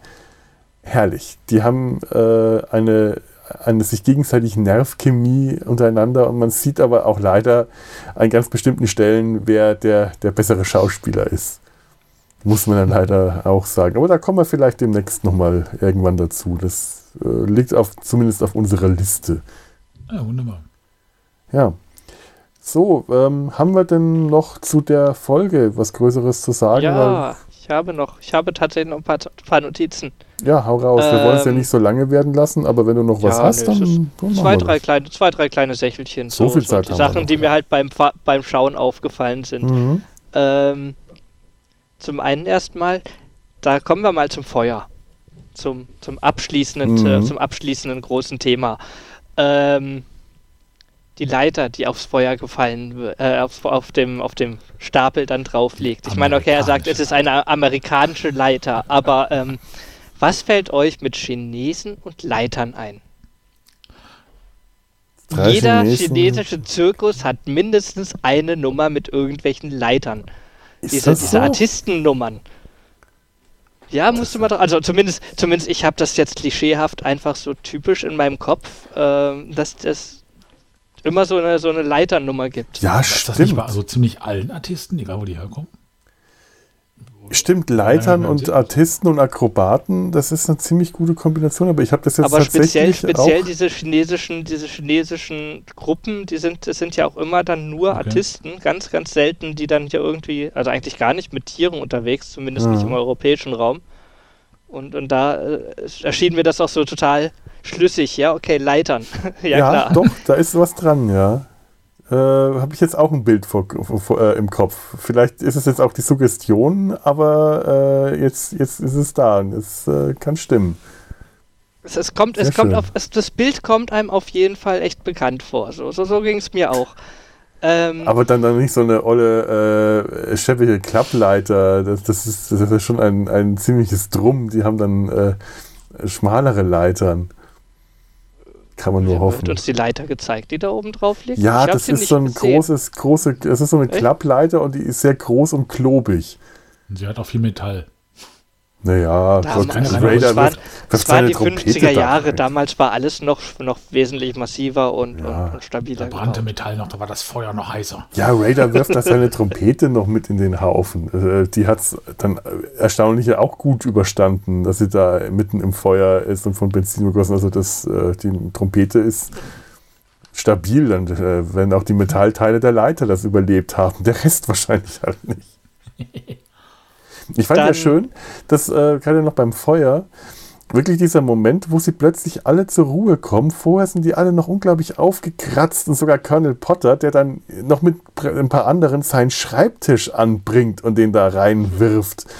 Und äh, alle sind am Schreien, am Johlen und plötzlich werden die alle ruhig und fangen an zu singen. Ich hatte ja wirklich noch so einen Moment gedacht, so wenn sie jetzt noch anfangen, ums Lagerfeuer rumzutanzen, dann schalte ich ab, dann ist es mir zu viel. Aber genau da haben sie den, die Kurve bekommen und haben die genau die richtige Stimmung getroffen am Schluss. Die sind Andächtig. ruhig, andächtig und Ja. die sind alle zur Ruhe gekommen und stehen auch erstmal da, bevor äh, Potter anfängt zu singen und alle dann einstimmen und schauen auch alle ziemlich ähm, ruhig und schon fast traurig ins, ins Feuer. Das ist ein toller Moment. Das ist unglaublich, unglaublich schön inszeniert und gut, gut gemacht einfach vom, vom Ausdruck her. Feuer hat ja auch was Hypnotisches, Beruhigendes. Ja, nicht Ja. umsonst gibt es ja auch auf Netflix oder so oder auf anderen Streamingdiensten diese virtuellen Lager, äh, Kaminfeuer. Ähm, Man guckt da halt habe ich noch dahin. was Besseres. Und zwar, ähm, ich, glaube, eine ganz ähnliche Situation. Ich weiß nicht, ob es das hier auch gibt, aber ich kenne das von früher. Osterfeuer. Hm? Eigentlich, eigentlich fast. Ich, ich, ich habe, das, das bringt Mhm. uns genau zum nächsten Punkt, den, den ich hier noch stehen habe. Und zwar, ähm, ob es dieses Jahr Osterfeuer geben wird. Puh.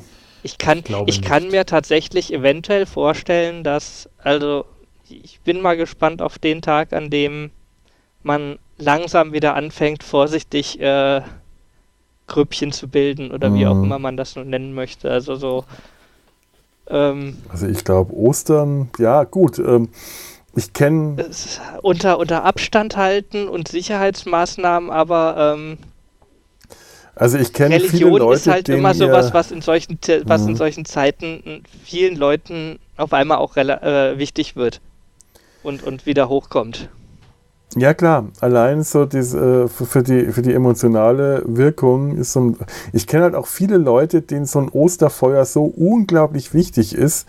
Und ich kannte zum Beispiel Osterfeuer auch überhaupt nicht von früher. Gab es bei uns einfach nicht.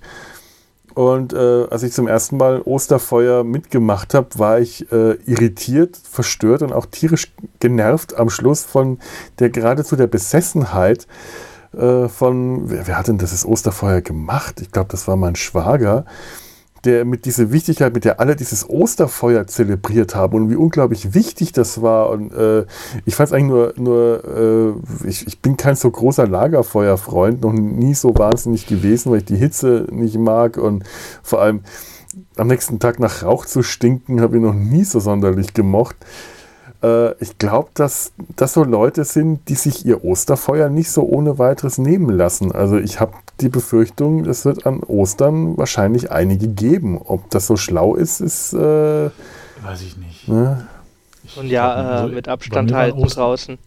Also Osterfeuer waren bei uns in der Gemeinde früher, die waren einen Meter hoch und 30 Zentimeter breit. Das war also mehr so eine Palette hingestellt, angezündet in der Stadt. Oh nee, das waren bei uns richtige, richtige Dinger. Also Felo, wir Ja, beide also, kommen mhm. ja ein bisschen mehr aus dem ländlichen Raum. Also bei uns, Feuer machen ist da ein großes Ding gewesen, schon immer. Also Ja. an, nach, nach Karneval, die Hexenverbrennung, äh, groß, am, groß am Kirchplatz. Ja, ja, hier Ernsthaft, den- am den- den Kirchplatz, Nubbel. da wird am Kirchplatz ein Scheiterhaufen aufgebaut. Oh. Immer noch. Im Jahre ja. 2020. Ähm, und, Ja, und hier in Osterfeuer, Köln das war, das war, das den war eine Nubbel, große, äh, äh, riesengroße Sache. Ja, Nicole kommt ja aus dem Dorf bei Göttingen. Da sind ja auch die Osterfeuer richtig, ne? Auch mit Feuerwache, damit, die werden ja Tage vorher aufgebaut. Und früher war es ja ein Sport, am Nachbardorf schon mal das Feuer anzuzünden. Damit die halt die Arschkarte haben. Ist natürlich doof, wenn die Feuerwache dann im Feuer, also im äh, Holzhaufen geschlafen hat. Also da sind auch viele leider verstorben bei. Was? Aber auch da werden da jetzt Ach, scheiße. Echt? Jetzt, also ja, ja, die haben also quasi in diesem riesen Holzhaufen unten drin gelegen und äh, wahrscheinlich ein Bier getrunken, gepennt. Und die kamen dann, die anderen von der Ach, anderen Seite, haben angezündet. Die wussten nicht, dass sie da drin liegen. Ach Das du ist schon, Scheiße. ich sag Also, mal, schei ja, das ist scheiße. Aber ansonsten, diese Tradition dieser riesigen Osterfeuer, ich finde das klasse. Ne, dann bist du dann da im Landkreis und guckst von einem Hügel auf den nächsten und der Reihe nach siehst du wirklich, wie diese Feuer da hochgehen. Die Feuerwehr ist dann da und verteilt Bier, also musst du bezahlen, ne, aber das ist ein richtiges Happening. Und dann stehst du da vor einem riesen Feuer. Tage, Wochen vorher wird schon der ganze äh, Abschnitt, den man hier so von Bäumen und also was da hingekarrt, damit er auch noch schön trocknen kann. Das ist eine, also ich finde das großartig. Ja, man stinkt danach. Das ist, äh, ja, Ja, komisch. Also ich habe Ja. das nie, nie mitgemacht, so, äh, so, so beeindruckend schon gar nicht. Also ich kenne das so überhaupt nicht. Ich kenne halt Lagerfeuer hauptsächlich von, wenn wir äh, äh, Pfadfinderzeltlager gemacht haben. Da äh, habe ich aber auch immer zu den Leuten gehört, die äh, immer gerne andere das Feuer haben machen lassen, weil ich einfach kein besonders großer Freund von Feuer bin. Habe ich, äh, gekokelt habe ich immer schon gerne. ja, fühle ich mich nicht so wohl bei, bei mit offenem Feuer. Eine, eine Kerze ist okay, aber alles, was größer ist, äh, ruft immer etwas. Ja, ja, der, ich krieg hier gerade äh, über, über Skype Feuerzeuge gezeigt. Das Nein, riecht lecker. ich keine Angst. Kannst, du- kannst mir keine Angst machen. Sack. Nee. Ja, ich weiß aber Ähm. auch noch nachts am Lagerfeuer sitzen, wenn man äh, Nachtwache hatte. Das Lagerfeuer hatte eine gewisse äh, Wirkung.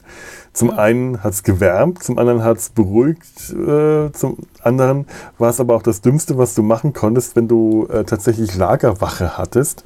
Das klingt so bei dem Pfadfinderzeltlager, klingt so dramatisch.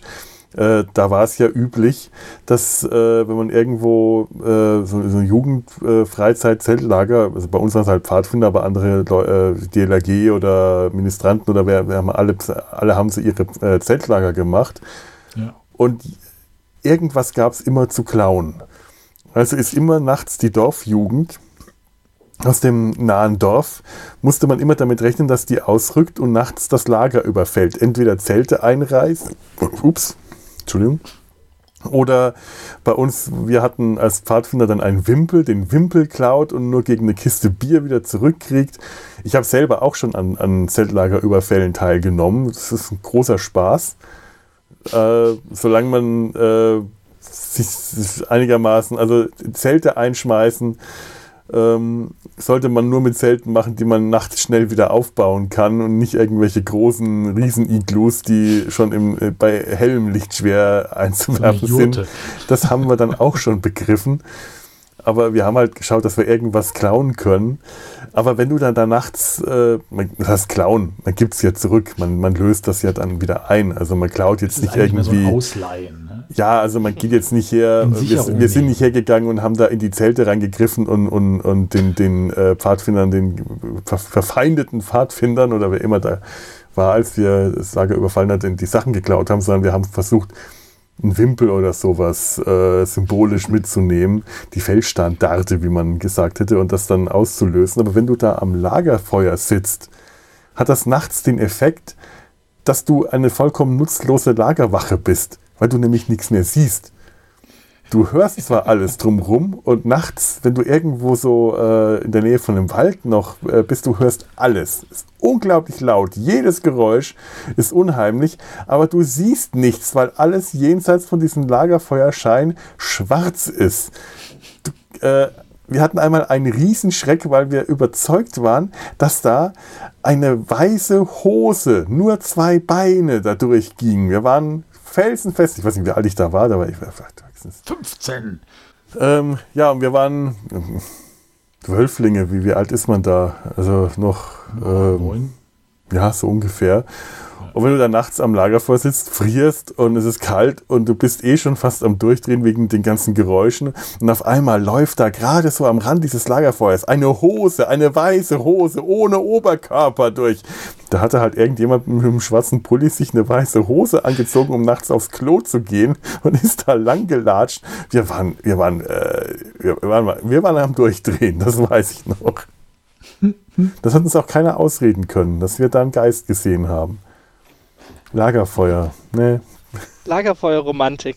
Genau, das Ja. bringt mich zu meinem allerletzten Notizpunkt. Ähm, das, also das, das schönste Bild eigentlich fand ich an der Szene, dieses Pärchen, das morgens äh, nah beieinander vor diesem ausgeglühten Feuer sitzt. Ist euch Ach das ja, aufgefallen? ja. Ich dachte auch so, so, okay, Morgenappell, alle stehen auf. Es sieht jetzt gerade nicht so aus, als hättet ihr die Nacht irgendwo in einem Zelt verbracht oder geschlafen. Also Ja, schön. da warte ich eigentlich irgendwo an einer, an einer, an einer Grillhüttenparty morgens um 6 Uhr so ein Bild. Ja, die haben die Nacht schön am Lagerfeuer durchgemacht. Das hat mir auch gefallen. Das war schön. Das war so ein richtig nettes, der Morgen danach Bild. Alle, also alle so, so komplett übernächtigt und Colonel Potter klingt auch viel besser jetzt. Nachdem Raider seine Trompete da rausholt. Schön einfach. Ja. Und damit sind wir jetzt am Ende der Folge angekommen, wenn ihr sonst nichts mehr habt.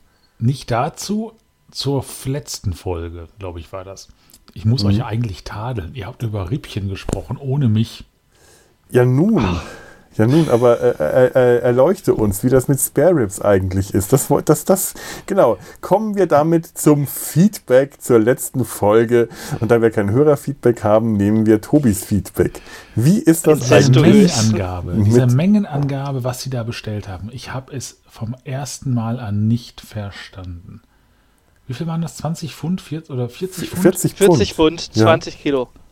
Also wenn wir wirklich das in 20 Kilo umrechnen, wie viel ist das denn? Das ist doch nichts.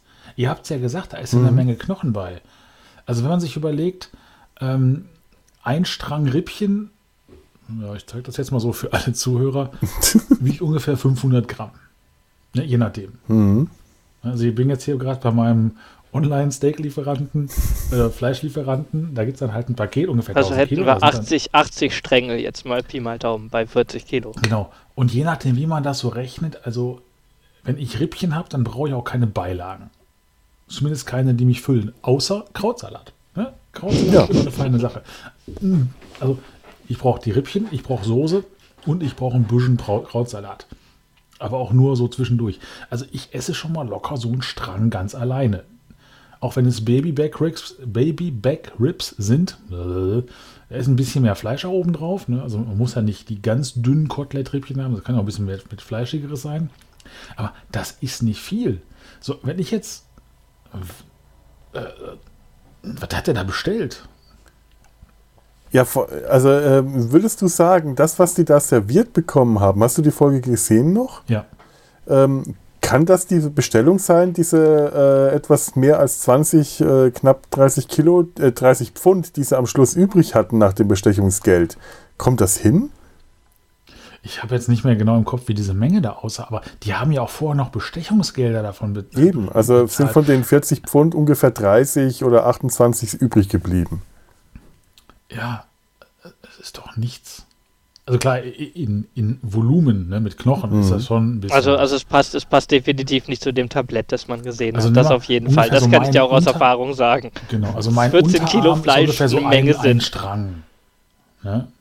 Ja, doch, kommt ungefähr hin so. Ja, aber das war ungefähr das, was man da gesehen hat. Das war nicht so wahnsinnig viel. Oder, war, oder hat sich das in dieser Pfanne gestapelt? Oder ich, ich habe es auch nicht verstanden, wie sich da die Menge dargestellt hat in diesem Pot, in diesem, dieser, dieser, dieser großen Schale, die so riesig gar nicht war. Da hat man eigentlich nur obendrauf eine Lage Rippchen gesehen. Und ich war mir nicht sicher, Also das waren, sind da also mehrere Lagen, mehrere Stränge dann untereinander? Oder man müsste die schon stapeln, ja, aber das war Ja, aber wenn wir, wenn wir jetzt, wenn wir jetzt davon ausgehen, wie du sagst, wenn so ein Strang 500 Gramm hat, wir, er hat jetzt, wir rechnen jetzt mal mit 30, 30 Kilogramm, dann hätten wir 60 Stränge.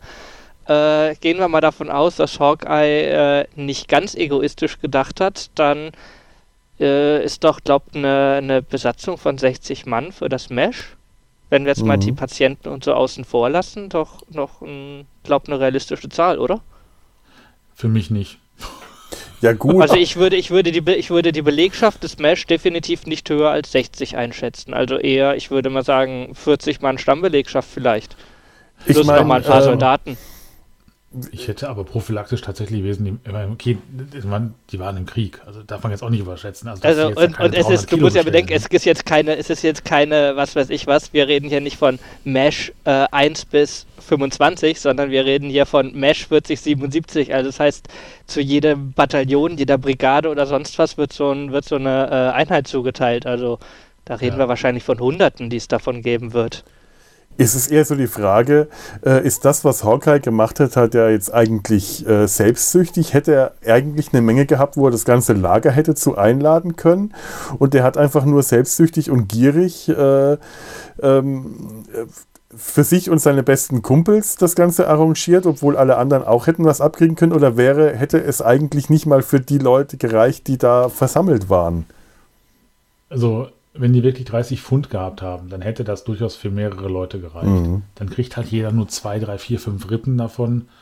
Einfach um mal was anderes im Mund zu haben Eben. und nicht zum Sattessen. Das hätte schon funktioniert. Ist ja auch was, was ich beim letzten Mal vergessen hatte zu erwähnen. Er, nennt, er nennt sich da am Telefon Cranston Lamont oder Lamont Cranston. Das ist der Name vom Sh The Shadow, von der Comic-Heldenfigur äh, oder beziehungsweise Radio-Heldenfigur The Shadow. Ach. Äh, das hat mich, okay. hatte ich tatsächlich vergessen. Den, den Film kennt ihr noch aus den 90ern mit, ich glaube, Alec Baldwin. Ist so, eine, äh, ist so ein, ein düsterer Held mit einem großen Hut und einem vermummten Gesicht und einem Mantel, so der so ein Darkwing bisschen. Duck, ne? Darkwing Duck, ganz genau, wie Darkwing Duck auftritt. Und äh, The Shadow hat diesen, diesen, den, den, das Sprichwort, das geflügelte, den Slogan Who knows what evil lurks in the heart of man? The Shadow knows. Sieht sich jetzt Hawkeye hier gerade als einen Helden, wenn er sich Cranston Lamont nennt? Oder sieht er sich als einen düsteren Helden? Denn who knows what, äh, was ist Gear? Greed äh, lurks in the heart of man? The Hawkeye knows. Denn ja. äh, ein, ein Held würde die anderen teilhaben lassen, aber wenn es ein düsterer Held ist, der einfach nur seine eigene Gier befriedigen will, äh, dann wäre das vielleicht gar nicht so unpassend. Also ich glaube, er wollte primär, er wollte primär die Rippchen haben. Und um nicht ja. gesteinigt zu werden, hat er genug bestellt, mhm. um Zweifelsfall noch was abgeben zu können. Aber ich kann das ich hab, nachvollziehen bei Rippchen. Ich habe gerade eine lustige, ich habe gerade eine lustige Information zur, zur Größe. Ähm, Mesh-Einheiten waren standardisiert. Ja. Äh, zehn Ärzte. Nur zehn Ärzte, etwa zwölf Krankenschwestern, äh, bis zu 200 An Armeeangehörige und, und etwa 200 Patienten. Aha. Oh. Also das war, ist, ist, ist eine relativ feststehende Zahl. Ähm, zusätzlich habe ich jetzt gerade auch eben festgestellt, äh, die letzte Mesh-Einheit wurde 2006 außer Dienst gestellt. Seitdem gibt es Combat Support Hospitals. Okay. Und sie haben wohl ein bisschen anderen, andere Grundstruktur. Aber für 200 Leute wäre es definitiv zu wenig. Nee, dafür wäre es. Hm. Aber wenn wir 10 Ärzte, 12 äh, Krankenschwestern, hätten wir schon mal 20 Leute zusammen, plus halt nochmal, ich sag mal, die, äh, äh, die Stammbesetzung, beziehungsweise halt nun die, die, die wir halt in der Serie auch regelmäßig sehen. Also ähm, die Verwaltung sozusagen. Also ich Raider, möchte auch mal äh, sagen, Klinger dass Hawkeye auch. als der alte Schürzenjäger und Kavalier, der sich sieht, durchaus auch ein paar Schwestern hätte einladen ja, können. Ich sag ja, zehn, zehn Ärzte, zwölf Schwestern, ja, da kommen mein, auch die, 22 die, Personen. Die Schwestern hätte er einladen können, da hätte er vielleicht auch eine so beeindruckt, um sie mit Trippchen für ein Schäferstündchen zu bestechen. Zumindest die, die hat er doch, die hat er, die hat er eingelagert in seiner Kiste. Die werden nach und nach, weil du kannst ja nicht mit allen gleichzeitig Schäferstündchen anfangen. Man muss das ja immer gezielt einsetzen. Aber was seid bah. ihr denn? Mehr Team Burger oder seid ihr mehr Team Rippchen? Burger. Burger. Rippchen. Ich bin Team Rippchen. Ja. Ich kann mit Spare Ribs was ich heute aus dem Eisfach genommen habe. Hm. nee, ich kann mit Spare Ribs nicht viel anfangen. Ähm, ist nicht so mein Ding. Weil du noch keine guten gegessen hast, oder? Ich, äh, ich habe schon welche gegessen. Es kann sein, dass es keine guten waren, aber ich kann so generell mit diesen ähm, Knochen mit äh, irgendwie viel zu wenig Fleisch dran und so äh, nicht so nicht so richtig. Also es ist dieses Knochenabnagen, das mir einfach irgendwie nicht so richtig gefällt. Ich also auch nicht. keine Chicken Wings oder sowas. Ja, komisch, bei Hühnchen finde ich es wiederum was anderes. Da nage ich gern an einem Knochen rum. Okay. Ich weiß auch nicht. Äh, vielleicht Ich bin, habe ich einfach noch keine richtigen. Aber da ich auch kein Fleisch mehr esse, wird es auch wohl nicht mehr passieren. isst du kein Fleisch mehr? Äh, aus gesundheitlichen Gründen. Ich vertrage es Ah, okay. nicht mehr. Ja. Da verm vermisse ich auch nicht mehr sehr viel mittlerweile. Das, äh, es gibt wunderbare Fehlt mir nicht. Gerichte, wo kein Fleisch drin ist. Ja, nö, also es hat, es hat von Anfang an mir kaum was gefehlt. Ich kann noch ein bisschen Geflügel hin und wieder Hühnchen essen, das, das geht. Ähm, muss ich aber auch nicht. Also Ja. es ist wirklich eine rein gesundheitliche Sache und äh, ich kann es weglassen. Daher wird das mit Rippchen wohl nichts mehr werden und Burger. Äh, ich, ich Ist bin, auch alles total überbewertet. Eigentlich schmeckt das Ja. gar nicht. Ja Gott, ich hatte jetzt neulich mal eine äh, vegetarische Bolognese, da muss ich es auch sagen. Da kommt es hauptsächlich auf die Gewürze an. Ich hab Ja. da, hätte da keinen Unterschied feststellen können. Das hätte ich früher, äh, allein diese Vermutung, dass man keinen Unterschied feststellen kann, empört von mir gewiesen, dass sowas überhaupt geht. Es geht sehr gut, ja. geht sehr gut. Also bitte, darf man sich einfach nur nicht so anstellen. Ja, und ich glaube, damit haben wir dann auch unser internes Feedback jetzt ganz gut. Ja. Äh, gebt uns doch auch bitte Feedback. Wir freuen uns über Kommentare. Wir kriegen im Sumpf nicht so viele. Äh, das wäre schön, wenn ihr uns auf www.der-sumpf.de auch ein bisschen schreibt. Was haltet ihr von dieser Folge, äh, die wir besprochen haben?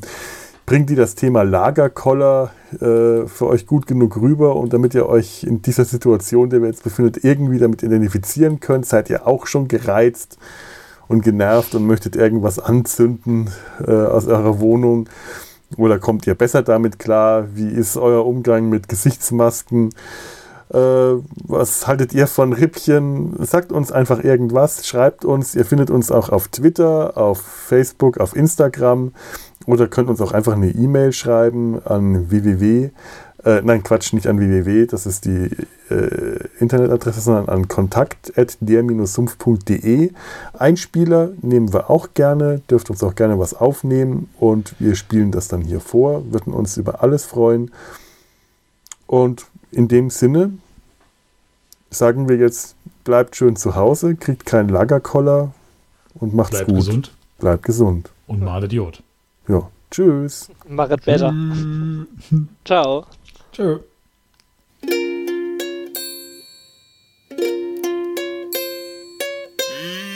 Eine